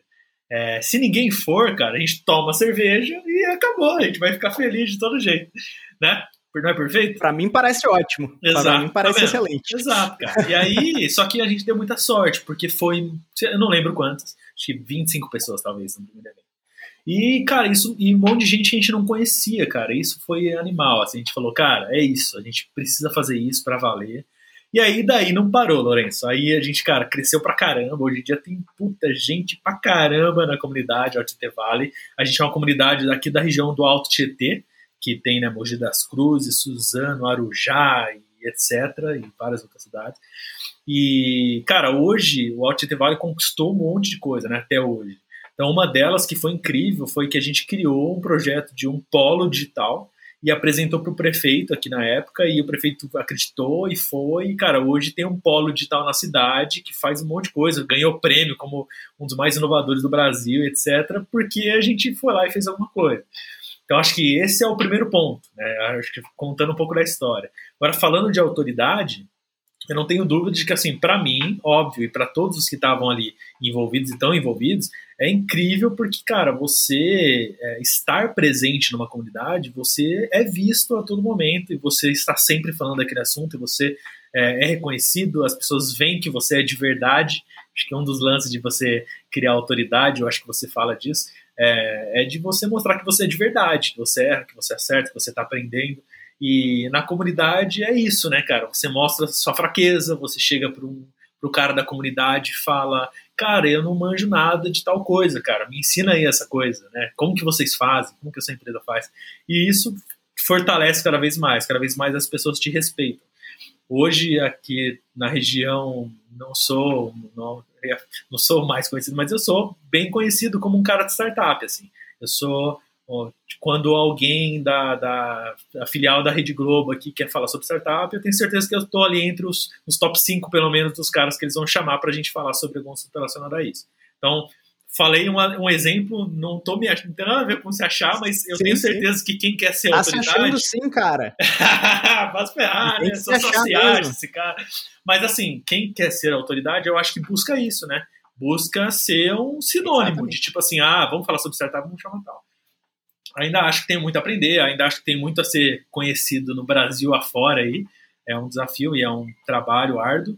É, agora com o jeito startup, como já te falei, eu já vou falar um pouco disso. Eu acho que também a gente vai, vai lá, poder vai ter lá. um pouco mais de visibilidade. É, bom, o jeito startup. O que, que é o jeito startup? Rolou tudo isso, e isso assim, tudo em paralelo, tudo isso que a gente tá falando, tá pessoal? Então, palestra em Portugal, isso, e Lawmaker, tudo rolando em paralelo. Ah, e balada, nem falei da balada que passou lá, mas eu vou falar da balada antes de falar da, da antes de falar do jeito startup. A balada, o que, que tá. rolou, cara? Eu tinha um sócio na, na minha startup que ele já tinha tido algumas casas noturnas. E ele e eu sempre achei animal, porque eu lembro que eu era a primeira que ele abriu, eu era super novo, né? Eu trabalhava já com web, mas era novíssimo. E eu lembro dele mostrando uma maquete para mim, ó, vai ser assim, eu vou lá no banco pedir investimento. Nossa, foi um puta aprendizado. É o Alberto, inclusive, cara, admiro pra caramba ele. É, aprendi muito, meu mentor ele. E, cara, ele chegou e falou, Mike, eu vou abrir uma nova casa noturna e tal. Nem falou com nenhuma pretensão, ele só tava me contando, né? Cara, o que, que, você acha agora com as redes sociais bombando e tal? Aí eu falei, Alberto, cara, você precisa. Eu nem também nem tinha ideia de entrar em casa Mas eu falei para ele algumas coisas que eu acreditava. Eu falava, cara, vocês têm que focar no jovem. Hoje em dia o jovem não é igual antigamente, cara. O cara é. Ele é muito mais exigente. Então vocês têm que ouvir, vocês têm que fazer coisas de acordo com o que a galera fala. Então eu comecei a falar coisas que tinha a ver ali com a minha experiência. E ele falou, cara, Mike, você tem que vir junto, cara, vem junto, vamos na sociedade e tal. E aí meio que eu topei na loucura. É, obviamente que eu não tocava operacional, não ficava no dia a dia, a gente tinha uma equipe grande, inclusive, que, que fazia ali de tudo, mais de 20 pessoas fazendo as coisas acontecer, mas eu era o cara de marketing, então eu, eu era o cara, eu sempre brinquei que eu falava que eu era o cara do jeito startup, eu era a pessoa que, tipo, eu criava ações, por exemplo, e eu dou inclusive esse exemplo nas minhas palestras, que tem gente que fala, Mike, dá para ter o jeito startup fora do, né, do mundo das startups? Eu falei, meu... Tecnologia, né? Falei, cara, um exemplo disso é, né, eu sempre falo de experiência wow, de você encantar o cliente. E aí eu dei um exemplo de, cara, na, na, na, casa noturna que eu tive, uma das coisas, a gente fazia um monte de coisa, mas uma das coisas que a gente fazia era quando alguém bebia acima de um valor específico, consumia acima de um valor específico, quando a pessoa ia pagar a conta, a nossa gerente já sabia, porque a gente já identificava, era por digital, eram umas coisas que a gente implementou tecnológica lá, mas a nossa gerente chegava e falava, seu Lourenço, né, você já estava ali, você já tinha relaxado, tá? ela chegava com um gift card de 50 reais do Uber, e falava assim, ó, para você ir com segurança para casa e tal, isso é um presente da nossa casa para você. Então assim, isso era uma das coisas. E cara, isso gerava gerou, né, na época, um buzz, assim, incrível, cara, porque as pessoas, e a gente fez um adesivo próprio, assim, e aí as pessoas postavam, e era incrível, e aí tinha todo um gatilho de, tipo, a pessoa postava para mostrar que ela era querida pela casa noturna, e ao mesmo tempo era, Entendeu? Então, assim, era incrível. Então, isso era uma das claro, coisas. E, e, acabava incentivando, de certa forma, que o cara consumisse mais e Exatamente, que ele cara. voltasse para casa de, de, de, Uber e tal, não dirigisse. Tipo, era bom uma gama mundo. de vantagens que veio acoplada junto. Era bom para todo mundo, exatamente. Exatamente, cara. E, e, e, mais, assim, a gente fazia, por exemplo, é, detectar perfil, que é uma coisa que toda empresa fala que faz, no final nunca faz. Então, o que a gente fazia? Cara, a gente tinha clusters de pessoas, de jovens, eu tinha, né? Eu fazia geralmente essa gestão, e eu sabia, cara, ó, essas 100 pessoas aqui são pessoas que gostam de tomar tal bebida. E elas têm esse tipo de comportamento. Elas chegam tarde na balada e elas tomam essa bebida. Esses aqui não sei o quê. Então, Lourenço. Gin tônica, cara... tenho certeza que era gin tônica. tinha também, tinha também. Mas, mas cara, ah. sabe o que, que era incrível disso? Quando a gente ia fazer uma ação de marketing, às vezes por e-mail. Cara, que balada usava e-mail? Nenhuma usava. Quando a gente ia fazer, era mega assertivo, cara. Chegava ali pro cara falando: você tem esse, esse, esse cupom para você, ou você tem direito a uma bebida X, que era a bebida que o cara gostava, se você chegar a tal horário. Nossa, cara. Então, assim, foi muito bom, porque foi a primeira vez na vida que eu pude fazer tudo que eu sei fazer no digital, eu pude fazer num ambiente físico e ver a coisa acontecer e ver a pessoa, tipo, sabe? Né, não tem preço, cara. Muito massa, cara. Muito massa. E fora que eu já era sócio do AppTicket, que é a plataforma de eventos, e a gente tinha um monte de cliente que era dono de balada. Então, para mim também foi bom, porque na época eu implementei várias melhorias no AppTicket, cara. Porque eu. Exato, eu vi na pele. Né? É, e exatamente, exatamente. E tem até uma coisa que eu nem comentei com você, que eu também já fui sócio de shows também. Então aí também já, já fiz shows no risco, assim, cara, de não sei quantos mil no risco lá e podendo se ferrar. E foi bom também, porque exatamente por isso. Eu tive a experiência de como é ser um produtor de, de shows. Ah, bom, e aí fomos para. Qual mesmo? Qual que é agora que eu tenho que falar? Jeito, jeito Startup, cara, isso. que é pra gente finalizar as minhas perguntas. E depois ah, eu tenho algumas ah. perguntas da galera da, do Instagram que eu botei, é. abri uma caixinha. E aí, daí vamos ver, cara. a gente vai, colocar, vai vendo. Eu preciso colocar um pouco mais de vinho pra, dessa galera. Vai lá, Essa vai galera lá. eu sei que vai ser difícil. Não, não. Tem, tem umas perguntas de boa, tem outras um pouco mais polêmicas, e daí tu pode fazer que nem o show do milhão, pular ou pedir ajuda dos universitários ajuda. e dizer, não, cara, essa eu não quero responder. Caraca, umas perguntas difíceis, hein? Nossa. Não, cara. Elas são minimamente polêmicas, não é nada, Entendi, nada absurdo. Nada demais, tá então, vamos lá, vamos lá, vamos lá. É... Jeito Startup. Jeito Startup, o que, que rolou, Lourenço? E meus amigos e amigas. É, tomando vinho já vai ficando amigo das pessoas, sabe? É, cara, Jeito Startup, o que, que rolou? Uh, o Alt Valley estava bombando, e é uma comunidade que eu, que eu e mais três pessoas fundamos. Hoje em dia né, tem um montão de gente. E às vezes, Lourenço, rolava oportunidades para eu dar palestra em outros estados, falar para outras pessoas e tudo mais. E geralmente, cara, é, eu me limitava muito a falar sobre a comunidade. Então era a comunidade e tal, e eu achava que tinha muito mais coisas que eu poderia falar sobre startups e sobre outras coisas.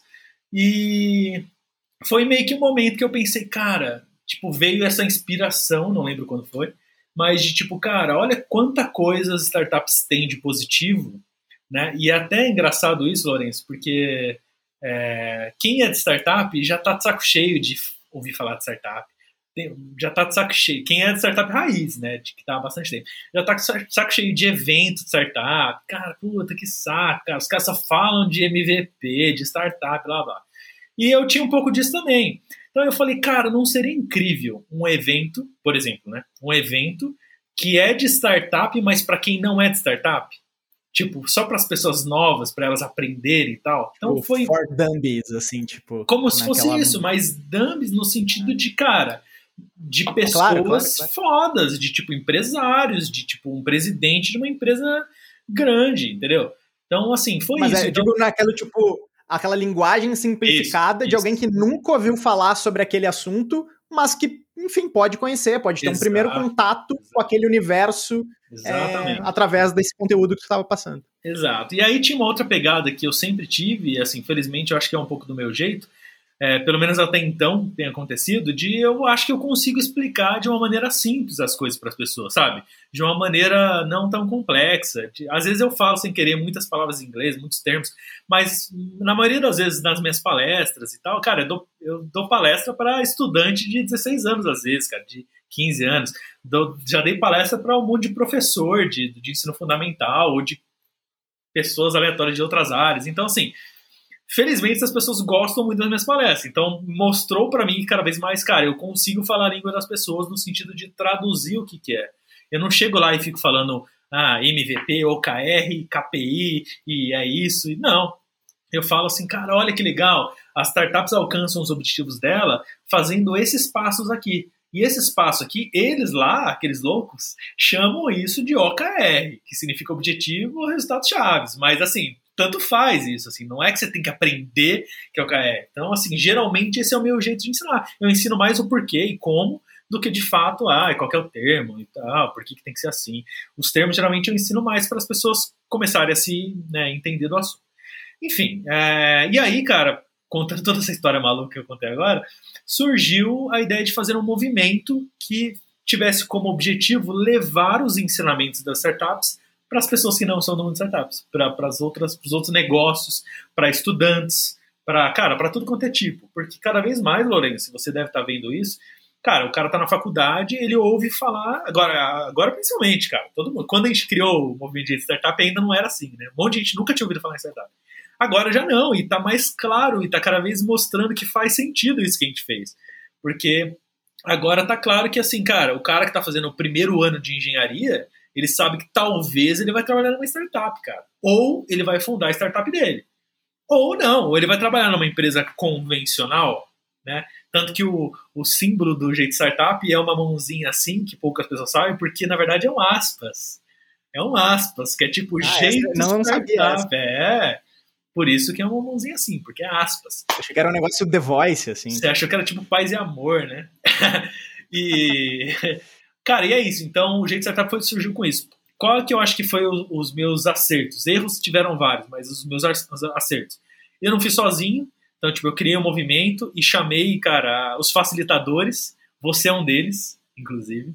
Então, cara, falei, meu, não adianta. Puta, o cara, o Lourenço é foda. Eu te convidei quando eu tava lá em Portugal e falei, Lourenço, cara, você tem que ser facilitador. O que, que é facilitador, Mike? Não é nada demais também. Facilitador é uma pessoa que, cara, de vez em quando, se você tiver com vontade, você vai produzir um conteúdo pro jeito startup, ou você vai simplesmente é, passar essa ideia adiante, né? Então, ensinar as pessoas sobre jeitos de startup fazer as coisas, ou jeitos de startups de viver a vida. Então, é isso. Então, é, esse é o jeito de startup, cara. Aí tem uma galera lá que são os facilitadores, e a gente ficou também um mega tempo parado, tipo de não parado de não fazendo nada, mas assim de não postar nada e tal. E aí agora eu tô revivendo também esse projeto, né? Ano passado foi o OneLink, esse ano a gente Startup. Cada ano é hora de reviver um projeto. Então, logo ah, eu acho que eu vou é reviver é a casa também. noturna. É, pois é, mas eu acho que isso é um jeito pra galera ver também é que as coisas não são constantes, né? Então tu olha, Sim. tipo, o cara, o empreendedor serial, cara, às vezes tem momentos de mais dedicação, de menos dedicação, de momento, de acerto, de erro, né? Então a trajetória não é um, uma linha reta e constante, tipo, ela é curva e ela tem altos e baixos, ela vai acontecendo, né? Exatamente, exatamente. Cara, inclusive eu lembrei cara, de uma coisa. Deixa eu só fazer uma, uma Vai lá, vai lá. Não esqueça, por favor, o que você ia falar. Mas eu lembrei de uma coisa que a gente teve essa conversa você lembra onde a gente gravou o seu vídeo do Jeito Startup? O nome daquela Lembro, praça? cara. Como que era? Praça do Comércio. Praça do Comércio. Quando você for para Lisboa. Lisboa. Portugal, vá na Praça do Comércio, que é incrível, cara. Putz, tem até. Vende vinho lá. Lembra que vende vinho em taça? Achei incrível. sim, sim. Mas, enfim. Quando você tava lá, você me falou uma coisa que foi um mega aprendizado e foi uma pena não ter filmado isso. E hoje em dia eu falo isso para as pessoas que você me falou, que tem a ver com comunidade. Você falou, Mike, as startups são como, ou as empresas são como embarcações, navios, barcos, etc. Quando sobe o nível do mar, todo mundo sobe junto, quando baixa, todo mundo baixa junto. Então, quando você tem uma comunidade ou quando você tem, você fala sobre alguma coisa, cara, você está ajudando todo mundo a subir junto ou a descer junto. Então, a gente está todo mundo no mesmo mar, né? Então, acho que esse é o lance e isso me trouxe muito aprendizado em relação à comunidade, em relação ao concorrente. Cara, vou, se tem um concorrente do OneLink que, cara, tá batendo, puta, cara, eu vou tentar conversar com ele e vamos crescer todo mundo junto, cara. Vamos subir o nível todo mundo junto, né? E te disse isso, né, olhando para o Tejo que é o lugar onde saíram as embarcações portuguesas para chegar no Brasil. As, aqui a gente está nas vésperas do descobrimento do Brasil, então está, é tem todo esse, esse contexto aí.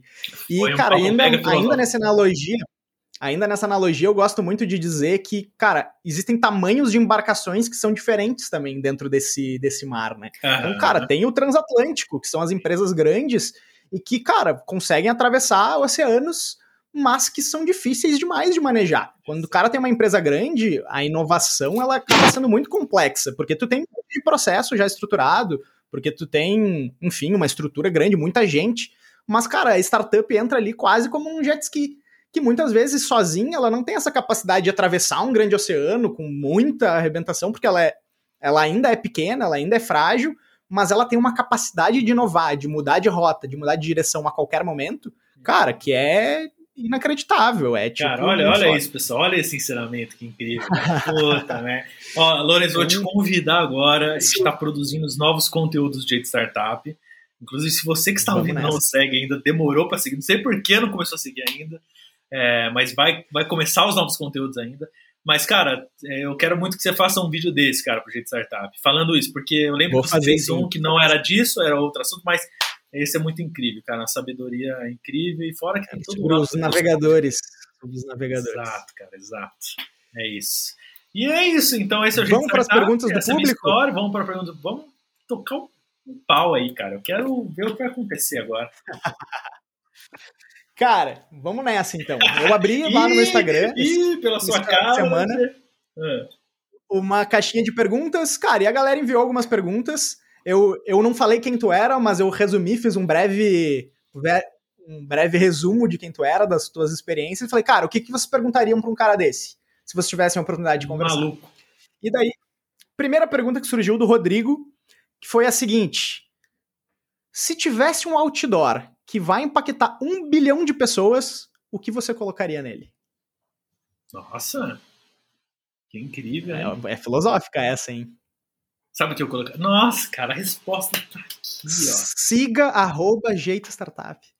Não, cara, sabe o que eu faria? Eu acho que eu seria mais inteligente do que isso. Boa, boa. Eu colocaria o meu OneLink, cara.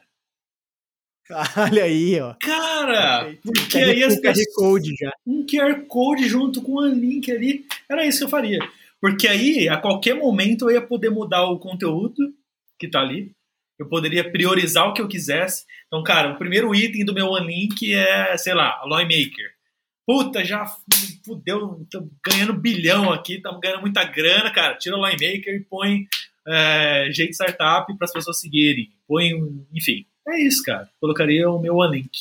Aliás, cara, eu, eu vi. Cara, não sei nem se foi tu que não que, que repostou, mas eu vi essa reportagem. Hum. Cara, acho que foi na China que os caras usaram, tipo, mil drones para criar um QR Code. Foi eu que é, foi. O maior QR Code da vida. Sim. Foi tu que Incrível, publicou, né? Foi. Muito massa. Eu até brinquei cara, e falei, será que é um QR Code do Link? É, então, é, olha aí, podia, exato. podia ser. Cara, eu acho que é isso, cara. Eu acho que assim. Só faltam mil drones agora. Só Exato. Eu acho que é isso que eu faria. Eu colocaria uma. Menos é mais nesses casos, eu acho, né? Então eu colocaria uma coisa, cara. Aí, um link ali, um só. E deixa na curiosidade, né? Porque a galera, com esse gatilho da curiosidade, tipo, Porque, que, esse Exato, cara. cara. E eu acho, eu acho que esse é o ponto que muita gente, acho que às vezes, sei lá, desconhece, né? Tem muita gente que fala, nossa, mas o anúncio tem que explicar tudo, cara. Não tá explicando. O cara quer colocar tudo no anúncio. Mas assim, o anúncio depende muito do público que você vai atingir. Quando a gente fala de um anúncio, né, de novo, não tô cagando regra, é um só um, uma das linhas de pensamento. Quando você está fazendo uma campanha de anúncio digital, banner, para uma galera, para um público muito específico, cara, que você já trabalhou, que você já sabe, cara, é aquele é o é a menina de, de 30 a 34 anos que tem tal gosto, que faz isso, que faz direito, que faz não sei o que, enfim, sabe? Aquele público que você já sabe que você vende para aquele público.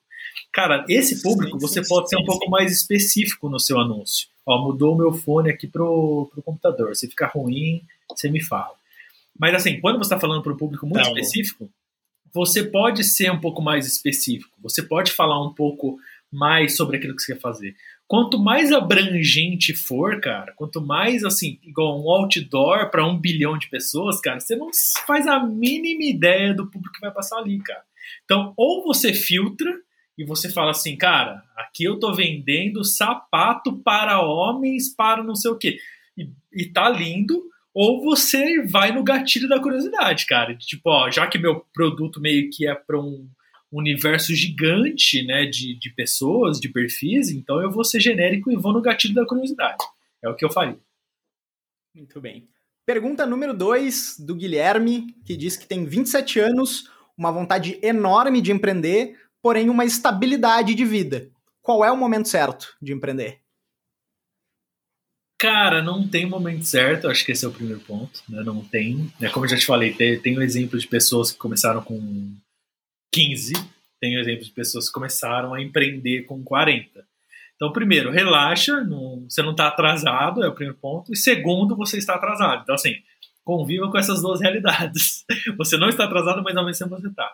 É, cara, não tem momento, na verdade, é Guilherme, né? Guilherme, cara, você tem que, primeiro, empreender não é uma coisa assim, ó, eu quero empreender, eu sonho com isso. Cara, tem, claro que tem um sonho. Mas empreender nada mais é do que você resolver o problema de alguém, cara. Você resolve o problema de alguém entregando um serviço ou um produto. Então você tem que avançar nesse seu projeto. Se você quer criar um. Cara, não sei, se você quer criar um hotel, começa fazendo alguma coisa, começa a estudar hotéis, tipo, já começa a empreender, né? Sem necessariamente estar tá empreendendo. Então começa a estudar mais sobre no Airbnb.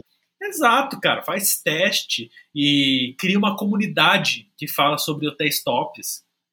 Pode ser. Então, assim, já dá para você ir começando agora, não necessariamente você, sei lá, não, ele falou estabilidade, não sei se ele, se ele trabalha ou se ele, sei lá, tem grana, enfim.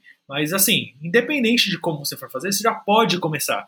Inclusive, esse é o jeito de startup que a gente fala, cara. Assim, é, meu, já pode começar a fazer coisas. Não necessariamente significa que você vai estar já 12 horas do seu dia fazendo aquilo. Não. Você pode começar aos poucos, pode testar. Testa, cara, do, do, do jeito mais simples possível. Inclusive, eu acho que essa é uma das coisas que a gente fala bastante em startup, cara. Testar de maneira simples. É o que você mesmo falou, Lourenço. Tenta alugar um Airbnb, cara. Tenta vender o hotel dos outros. Sabe? Tipo, faz teste, cara, com, com que você pode, entendeu? É, eu acho que esse é o ponto. Então, Guilherme, o desafio é Agora eu vou lançar aqui, ó, já que as pessoas mandam pergunta. O desafio é você já começar hoje, então, independente do que você quer fazer. Se você não sabe o que você quer fazer, então conversa mais com pessoas, isso ajuda bastante, inclusive, né, Lourenço? Sempre quando você fala bastante com pessoas, as pessoas falam sobre as dores, os problemas delas. Então, conversa. Se você já sabe, já começa hoje, cara. Já começa, nem que seja um blog falando sobre essa sua área, ou um Instagram, ou faz alguma coisa, e aí o que, que você faz? Você vai lá no G Startup, segue a gente, pode seguir o Mike Roberts também, arroba e, e manda lá pra gente no direct, cara, o que, que você tá fazendo, que a gente vai compartilhar, o Lourenço também vai, que eu tô ligado, e também. E, cara, e sobre o tempo, o timing certo, assim, é, eu ouvi já isso para outras áreas, mas acho que se, pode se adaptar para esse do momento certo de empreender, que o momento certo de empreender foi. O melhor momento para empreender foi cinco anos atrás. O segundo melhor momento é agora, cara. Tipo, Sim. sempre vai estar tá passando.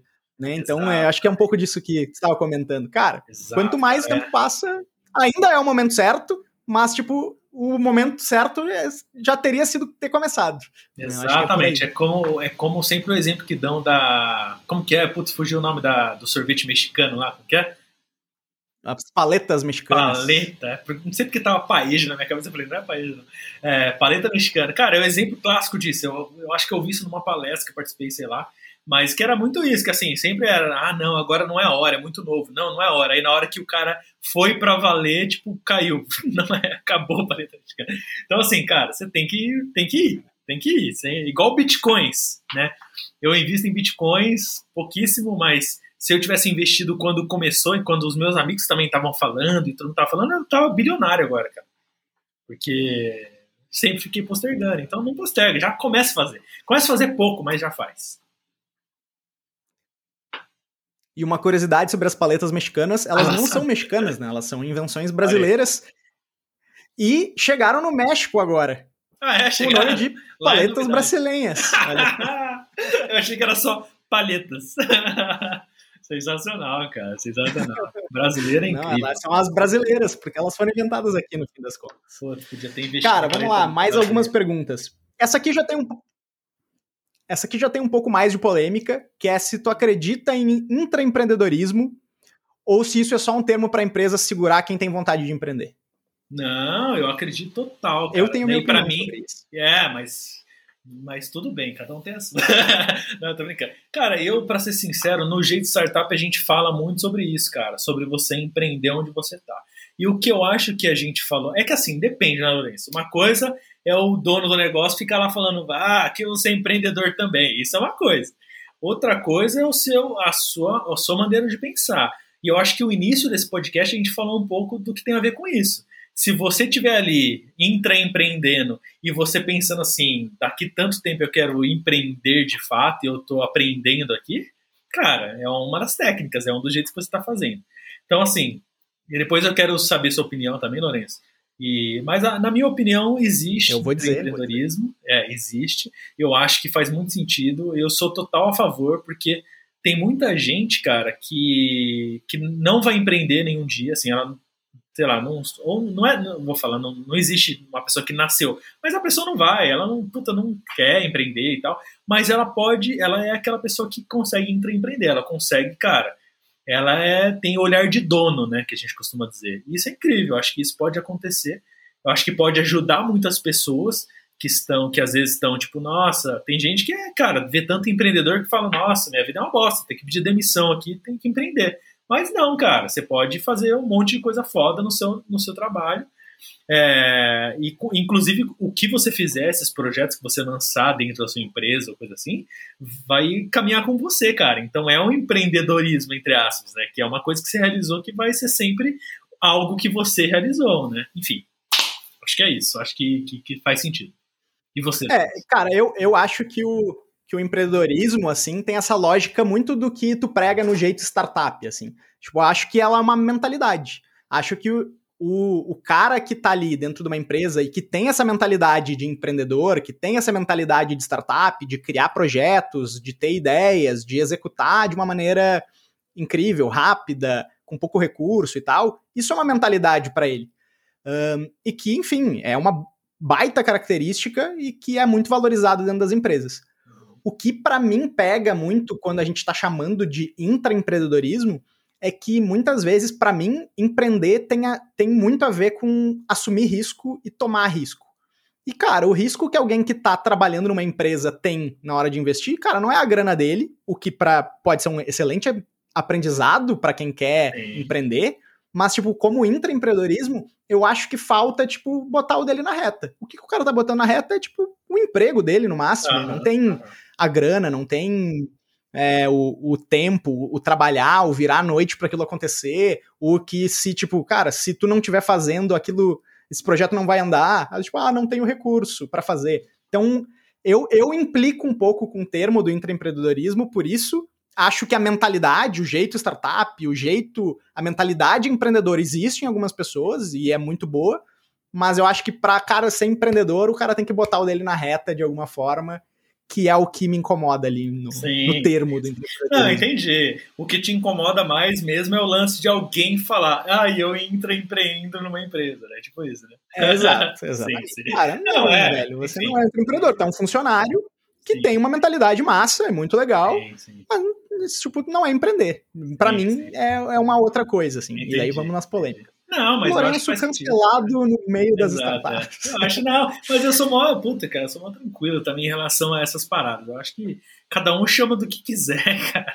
O que importa é se você tá fazendo bem aquilo. Eu acho que o principal, cara, eu sempre falo isso, né, Lourenço? Eu acho que você já ouviu falando. Isso aí na minha palestra eu falo. E já falei, falei aqui também. Cara, o que você for fazer, faça com tesão. Tipo, faça, se entregue, faça para valer. Cara, se você é um mediano, cara, você é zoado, sabe? Se você. Tudo bem que você. Tem gente que escolhe ser mediano, não tem problema, mas, cara, é, são, é isso, assim. Eu acho que o lance é: você tem que se entregar, cara. Você vai empreender numa empresa, se entrega. Você vai empreender lá na, na, trabalhando para alguém, se entrega também e vendo o que dá, cara. E, e vai ter momentos, assim. Eu acho que esse é o ponto, até principalmente hoje em dia que tá rolando muito, né? nas redes sociais sobre esse lance e tal. Tudo bem, cara, que vai ter momento. A gente não tá vendendo aqui o super-herói. Vai ter momentos que você vai estar tá uma semana inteira falando, ah, mas, puta, cara, não quero fazer nada. Como empreendedor e trabalhando para os outros. Vai ter. Então não é a vida aí que um monte de gente prega de tipo, ah, eu acordo às 5 da manhã e eu, nossa, é 300% sempre. Não, todo mundo tem altos e baixos. Então vai acontecer. Mas o principal eu acho que é o, o, o macro, né? O que você tem na mente. Tipo, cara, eu estar num lugar só por estar, para mim não funciona, né? Pode ser, pode ser que para algumas pessoas funcione. Boa, tem mais cara. polêmica, hein? Meu, vou botar a última polêmica. Ah, a última polêmica, e daí depois eu vou botar a mais levinha pra gente encerrar as perguntas. Essa aqui, mais polêmica, é para tu dar a tua visão sobre os empreendedores raiz, daí, por exemplo, Jorge Paulo Leman, Antônio Hermínio de Moraes, com os empreendedores Nutella de unicórnio. Esse é o termo que foi utilizado na pergunta. Loft, 99 Táxi, barará, barará. Então, cara, qual é a tua visão sobre esses dois tipos de empreendedores? Não são palavras minhas aqui, mas o empreendedor raiz, o cara mais fábrica, mais indústria, com esse empreendedor é, Nutella de unicórnio. É para dar a visão? Quem, quem que, qual é o nome? Da, pode falar o nome da pessoa? Você anotou? Cara, essa não tem nome. Não, não tem, temos tá o nome da pessoa que perguntou. Não, não anotei. Não temos, não temos. é, bom, vamos lá. É, pessoa. Eu acho assim, na verdade, eu, eu não sou nada polêmico, cara. Eu, eu a pessoa pediu uma visão. Então a minha visão é. Exato. Bato palma para os dois. Primeiro, acho que o primeiro ponto é isso. E aí, discorrendo um pouco mais sobre o assunto, é, cara, Lehman, esses caras que empreenderam no, no, modo tradicional, que tem muitos caras desses hoje em dia ainda também começando e que vai fazer grandes impérios, que vai fazer grandes coisas. Esses caras são muito é necessário, senão a gente não tá tomando, Todo mundo é tá tomando nosso vinho, nossa Exato. cerveja nesse Exato. podcast. Exato.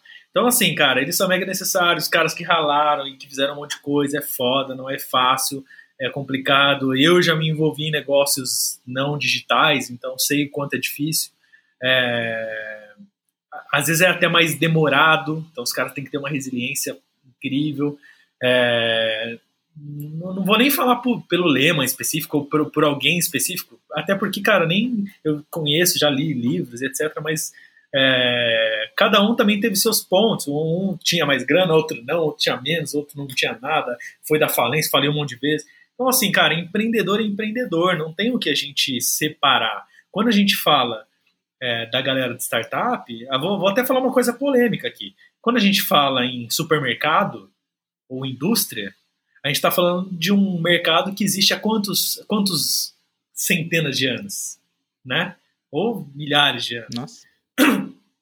Então, cara, é isso. Quando a gente fala de startup unicórnio, meus amigos, quando a gente fala no Nubank da vida, que o cara vai lá e desbanca bilionários, donos de impérios, e cria um negócio absurdo e, e, cara, totalmente disruptivo, não quero dizer que esse cara é mais do que o outro lá. Não. Mas o que eu quero dizer é que, assim, ambos têm grandes valores. Porque esse cara aqui do digital, do unicórnio, esse cara, ele não tinha exemplo para seguir, cara. Pensa nisso. Eu acho que esse é um lance que eu sempre reflito sobre startup. E isso é uma coisa que eu, né, não sei quem perguntou se a pessoa tem empresa ou tem startup, mas eu posso falar por mim, cara. Tipo, eu sempre me fudi com startup. Eu fundei minha primeira startup há 10 anos, sei lá. E, cara, não tinha startup no Brasil direito. não tinha gente para eu perguntar as coisas, não tinha exemplos para eu poder falar, cara, qual, como que eu vou, exato, como que eu vou contratar a pessoa aqui dando uma parte da empresa para ela? Não tinha isso no Brasil, ainda até hoje em dia ainda é difícil o equity de, de empresa, enfim. Uhum. É, então, assim, esse é o ponto que eu, eu, eu cara, eu olho para esses caras e eu admiro muito, porque eles criaram nada no nada. Tipo, eles criaram assim, revolucionaram no tipo, é na loucura. Por isso que tem um monte de gente que fala que a startup é coisa de louco. Porque é na loucura, você não sabe. É claro que tem caminhos que você aprende com, isso, com a história. Né? Quando você pega, ah, como que eu vou contratar na, na minha startup? Cara, é, a área de RH existe há muito, muito também, centenas de anos. Então, assim, dá para aprender e a gente aprende muito com, com, com o mundo convencional. Só que, por outro lado, tem coisas que modelos de negócio que nunca existiram, ferramentas que nunca existiram. Então, até comportamento das pessoas que, que nunca existiram. Né? Então, é tudo muito novo. Então, e, é e recurso, mim, tecnologia. Exatamente. Então, para mim, cara, é desafiador igual. Agora, uma coisa que eu falo, e agora eu vou gerar uma polêmica aqui, mas eu não estou falando de ninguém específico. Mas uma coisa que eu falo é: no mundo convencional, era possível e ainda é fazer muito mais mutreta e crimes e várias coisas do que no mundo digital, meu amigo. Então, assim, quando você olha uma startup que virou unicórnio, olha que loucura. Não sei se você já parou para pensar por isso. Mas, assim, as chances dela ser quase que 100% certinha fiscalmente falando é muito grande, cara. Porque, exato, porque é muito difícil. Então é uma reflexão pra, também para pensar, cara. Como que alguém do mundo convencional chega no império dele e como que alguém do mundo digital chega no império dele. E aí é algo para a gente refletir. Tá aí. Mas, tá de aí. novo, valoriza os dois lados. Cara, paga o pau pros dois. Se eu encontrasse os dois, eu ia falar, puta, parabéns. São incríveis, cara. Cara, que massa. É, me sinto contemplado com a resposta. Fiquei, fiquei feliz. Cara, na minha época de músico, assim, é, eu tinha muita birra do Felipe Dilon. Olha só, vou confessando mesmo. Chico, Chico.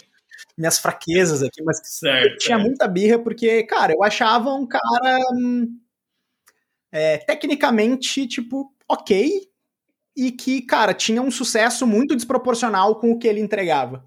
E durante isso, eu tinha, sei lá, 12 anos, 15 anos no máximo, quando eu, tipo, já tinha essa birra, assim. Uhum, e, cara, depois eu comecei a entender e pagar um pau tipo, não pagar pau pro cara, mas, tipo, de entender do tipo, Admirar, tipo, cara, mas... olha só onde esse cara conseguiu chegar. Exato. Tipo, o cara conseguiu chegar no Domingão do Faustão, o cara conseguiu chegar no Caldeirão do Hulk, o cara, tipo, tem hit tocando em todas as rádios. Cara, como ele fez isso? Não sei, mas é admirável que um cara tenha conseguido fazer sucesso que eu não consegui fazer. Exato. Então eu, come... eu mudei muito esse olhar, assim, tipo, sim. e de admirar o cara que o cara que tem sucesso mais do que de julgar e de reclamar do cara Sim. que tem sucesso, né? Cara, então, esse é um mindset ó, que eu mudei. É, eu vou pegar esse tendo amadurecido. Eu vou pegar esse gatilho seu porque eu também passei por isso e, e principalmente por ser um cara de produto digital.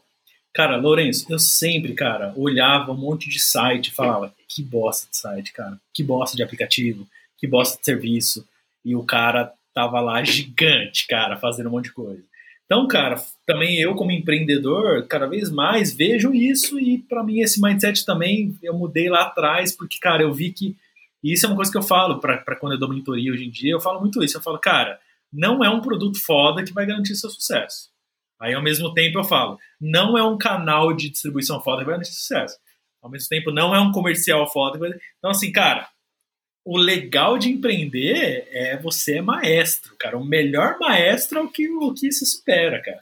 Não é o melhor guitarrista, não é o melhor, sei lá, vocalista. É, uma, é o melhor maestro, cara. Isso é o legal de empreender e o quanto é importante você ver. Eu, por muito tempo, cara, até no AppTicket, cara, que é uma das startups, eu, eu fui o cara muito cara do produto, então eu ficava focado em ser o melhor produto de todos, cara. Puta, cara, a gente tinha features que ninguém tinha, era incrível, mas com o tempo eu fui aprendendo que não é só isso, cara.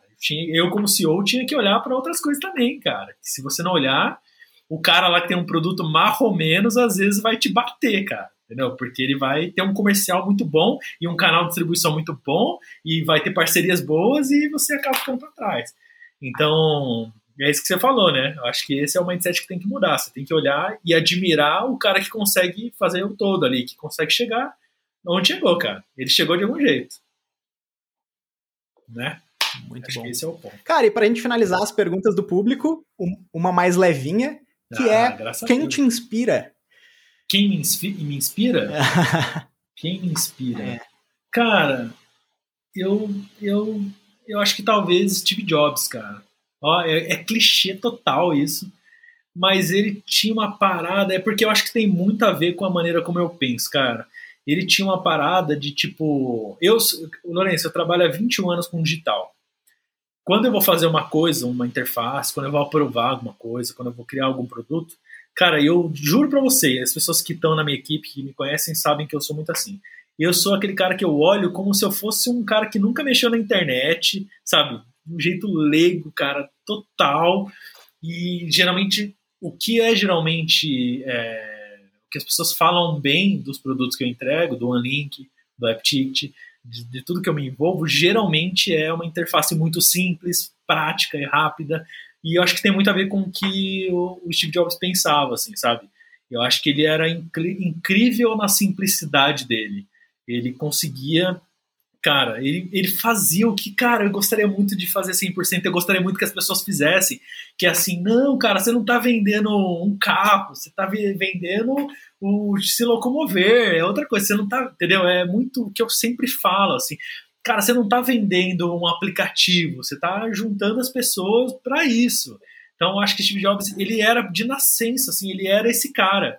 Ele era o cara que ele pensava assim, cara, eu quero ouvir um som então eu não quero carregar um monte de coisa aqui, eu quero criar um negócio que assim. Tanto que as interfaces são incríveis até hoje, cara, né?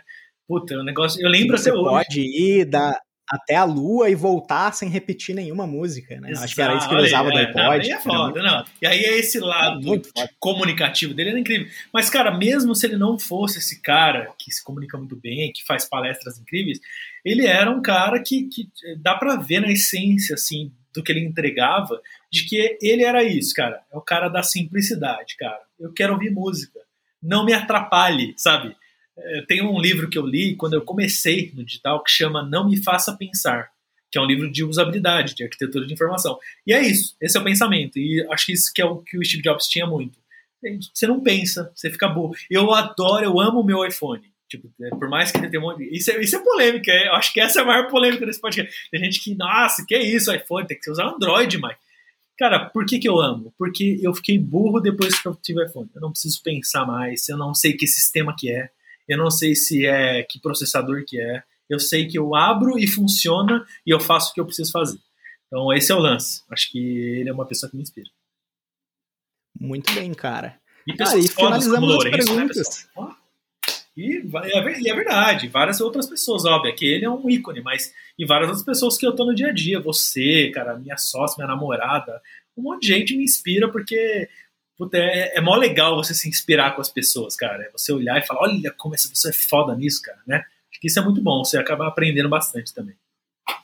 E é, e é enxergar a inspiração em todos os lugares, eu acho é, que isso é, que é, é. algo massa, assim, e fazer as né, conexões. Que é, Exato, e é o que o Steve Jobs eu acho que conseguia fazer. Eu acho que tu ilustrou bem é, a, a, pegada dele e porque ele te inspira. Ele fazia bem isso de conectar os pontos de uma maneira muito boa e de tu enxergar, enxergar as coisas legais de cada ponto. Exato. Mas, Mike, chegamos ao fim aqui desse podcast. Chegamos. Queria te Poxa. agradecer demais o papo. Ficamos aí quase duas horas conversando. Foi ah. muito fluido, muito de boa. É, tinha que ter pego outra cerveja, acabou a minha na, nos primeiros nem, 30 minutos aqui, eu não quis te abandonar. na meu próximo episódio eu vou deixar uma geladeira aqui do lado, tem fazer que, que nem a galera dos podcasts. logo você vai ter um patrocínio aí. aí, logo você vai ter um patrocínio. Aí, ó. Daqui a pouco a gente já, já pode ter aí o, o patrocínio da, da cervejaria aqui do lado. E, cara, foi um prazerzaço conversar contigo. É, te deixar aí a oportunidade de dar teus minutos finais, é, fazer teu jabá, o que tu precisar. Boa. E jabá tá feito. Pra gente finalizar aí. Mas, cara, tá é, feito, na né? verdade, né? Na verdade, queria agradecer mesmo. Ah, putz, cara, você não sabe o quanto eu tô honrado de, de, participar desse primeiro episódio. Né? Como eu falei, eu não tenho dúvida de que vai ser um sucesso. E ser o primeiro é muito bom, porque tem um monte de gente que agora está ouvindo, A pessoa está, Lourenço, olha que legal, ela está em 2024. E ela tá ouvindo Muito aqui porque bem. você fez tanto sucesso que ela, não, quero assistir até o início. Desde o primeiro, a... né? Exato, cara. Então, essa pessoa que está me ouvindo agora em 2024, entra no meu link, que é o OneLink, o-n-n-e.link, barra Mike Robert. É, o Lourenço vai colocar aí nas descrições de tudo, é, para você saber o que eu estou fazendo em 2024, né? Para você saber o que, que eu estou aprontando. Quais são os novos negócios Quais do Mike Robert? são os, os novos negócios e como estão os atuais. Então, é, o OneLink, cria o seu OneLink, é de graça.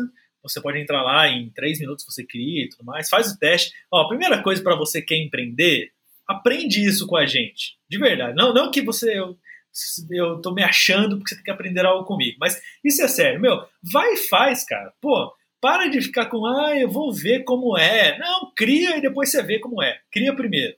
Né? Tem um monte de gente que às vezes vem para mim, Lourenço, que me conhece e fala: Ai, mas que, que legal, achei mó legal. É, como que é? Se eu criar, dá para não sei o que? Eu falo: Meu, cria logo, Vai lá cria ver, vê. Né? Cria vê. É muito fácil para não criar. Então, é, cria o seu OneLink para você ter o seu próprio microsite. Tenho certeza que vai ajudar bastante, assim como está ajudando um monte de gente. É, espero que ajude. É, se você quiser vender um evento, ingressos ou inscrições de algum evento online, ou, se Deus quiser, logo presencial, entra no appticket.com.br, appticket.com.br, lá é uma plataforma de venda de ingressos inscrições online para todo tipo de evento. Tem gente que vende excursão, tem gente que vende palestra, tem gente que vende tudo. E... e não, e só para avisar para a galera que está ouvindo isso em 2040, é que rolou uma pandemia aí enquanto a gente está aqui e não está tendo evento presencial Exatamente. nesse momento.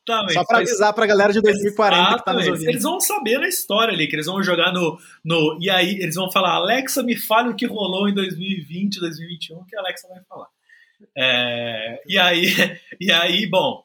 É, e a Lawmaker para qualquer empresa do Brasil todo que, que, que quiser fazer gestão de mídia, né, quiser fazer campanha online, ou quiser que a gente faça a nossa consultoria de produto, consultoria de negócio, ou que, que a gente faça, enfim, qualquer coisa no digital que você quiser fazer, conversa com a gente pelo iMaker. A gente tem uma equipe muito boa que, que faz, traz resultado. Então, se você quer vender mais, se quiser, enfim, conquistar mais clientes, é com a gente. É isso, né? Faltou algum negócio aí, Lourenço? Cara, é isso aí, tô satisfeitíssimo. E o jeito startup, Muito né? obrigado. O jeito startup. Fala aí é, você, Lourenço, vindo da sua, da sua boca aí vai ficar mais legal. Fala aí, para as pessoas seguirem. Cara, então aproveitar aí e seguir também o Jeito Startup no, no Instagram, arroba Jeito Startup, e que vai ter cada vez mais conteúdos agora sobre esse universo de startup. Inclusive do Lourenço. É, tanto do Mike, dos parceiros, meu também. A gente vai conversar aí. Assim que eu der o stop, a gente vai dar essa conversa aí. Boa. Gente, muito obrigado. Até o próximo episódio e fiquem né, em casa, usem máscara e álcool gel. Beijos.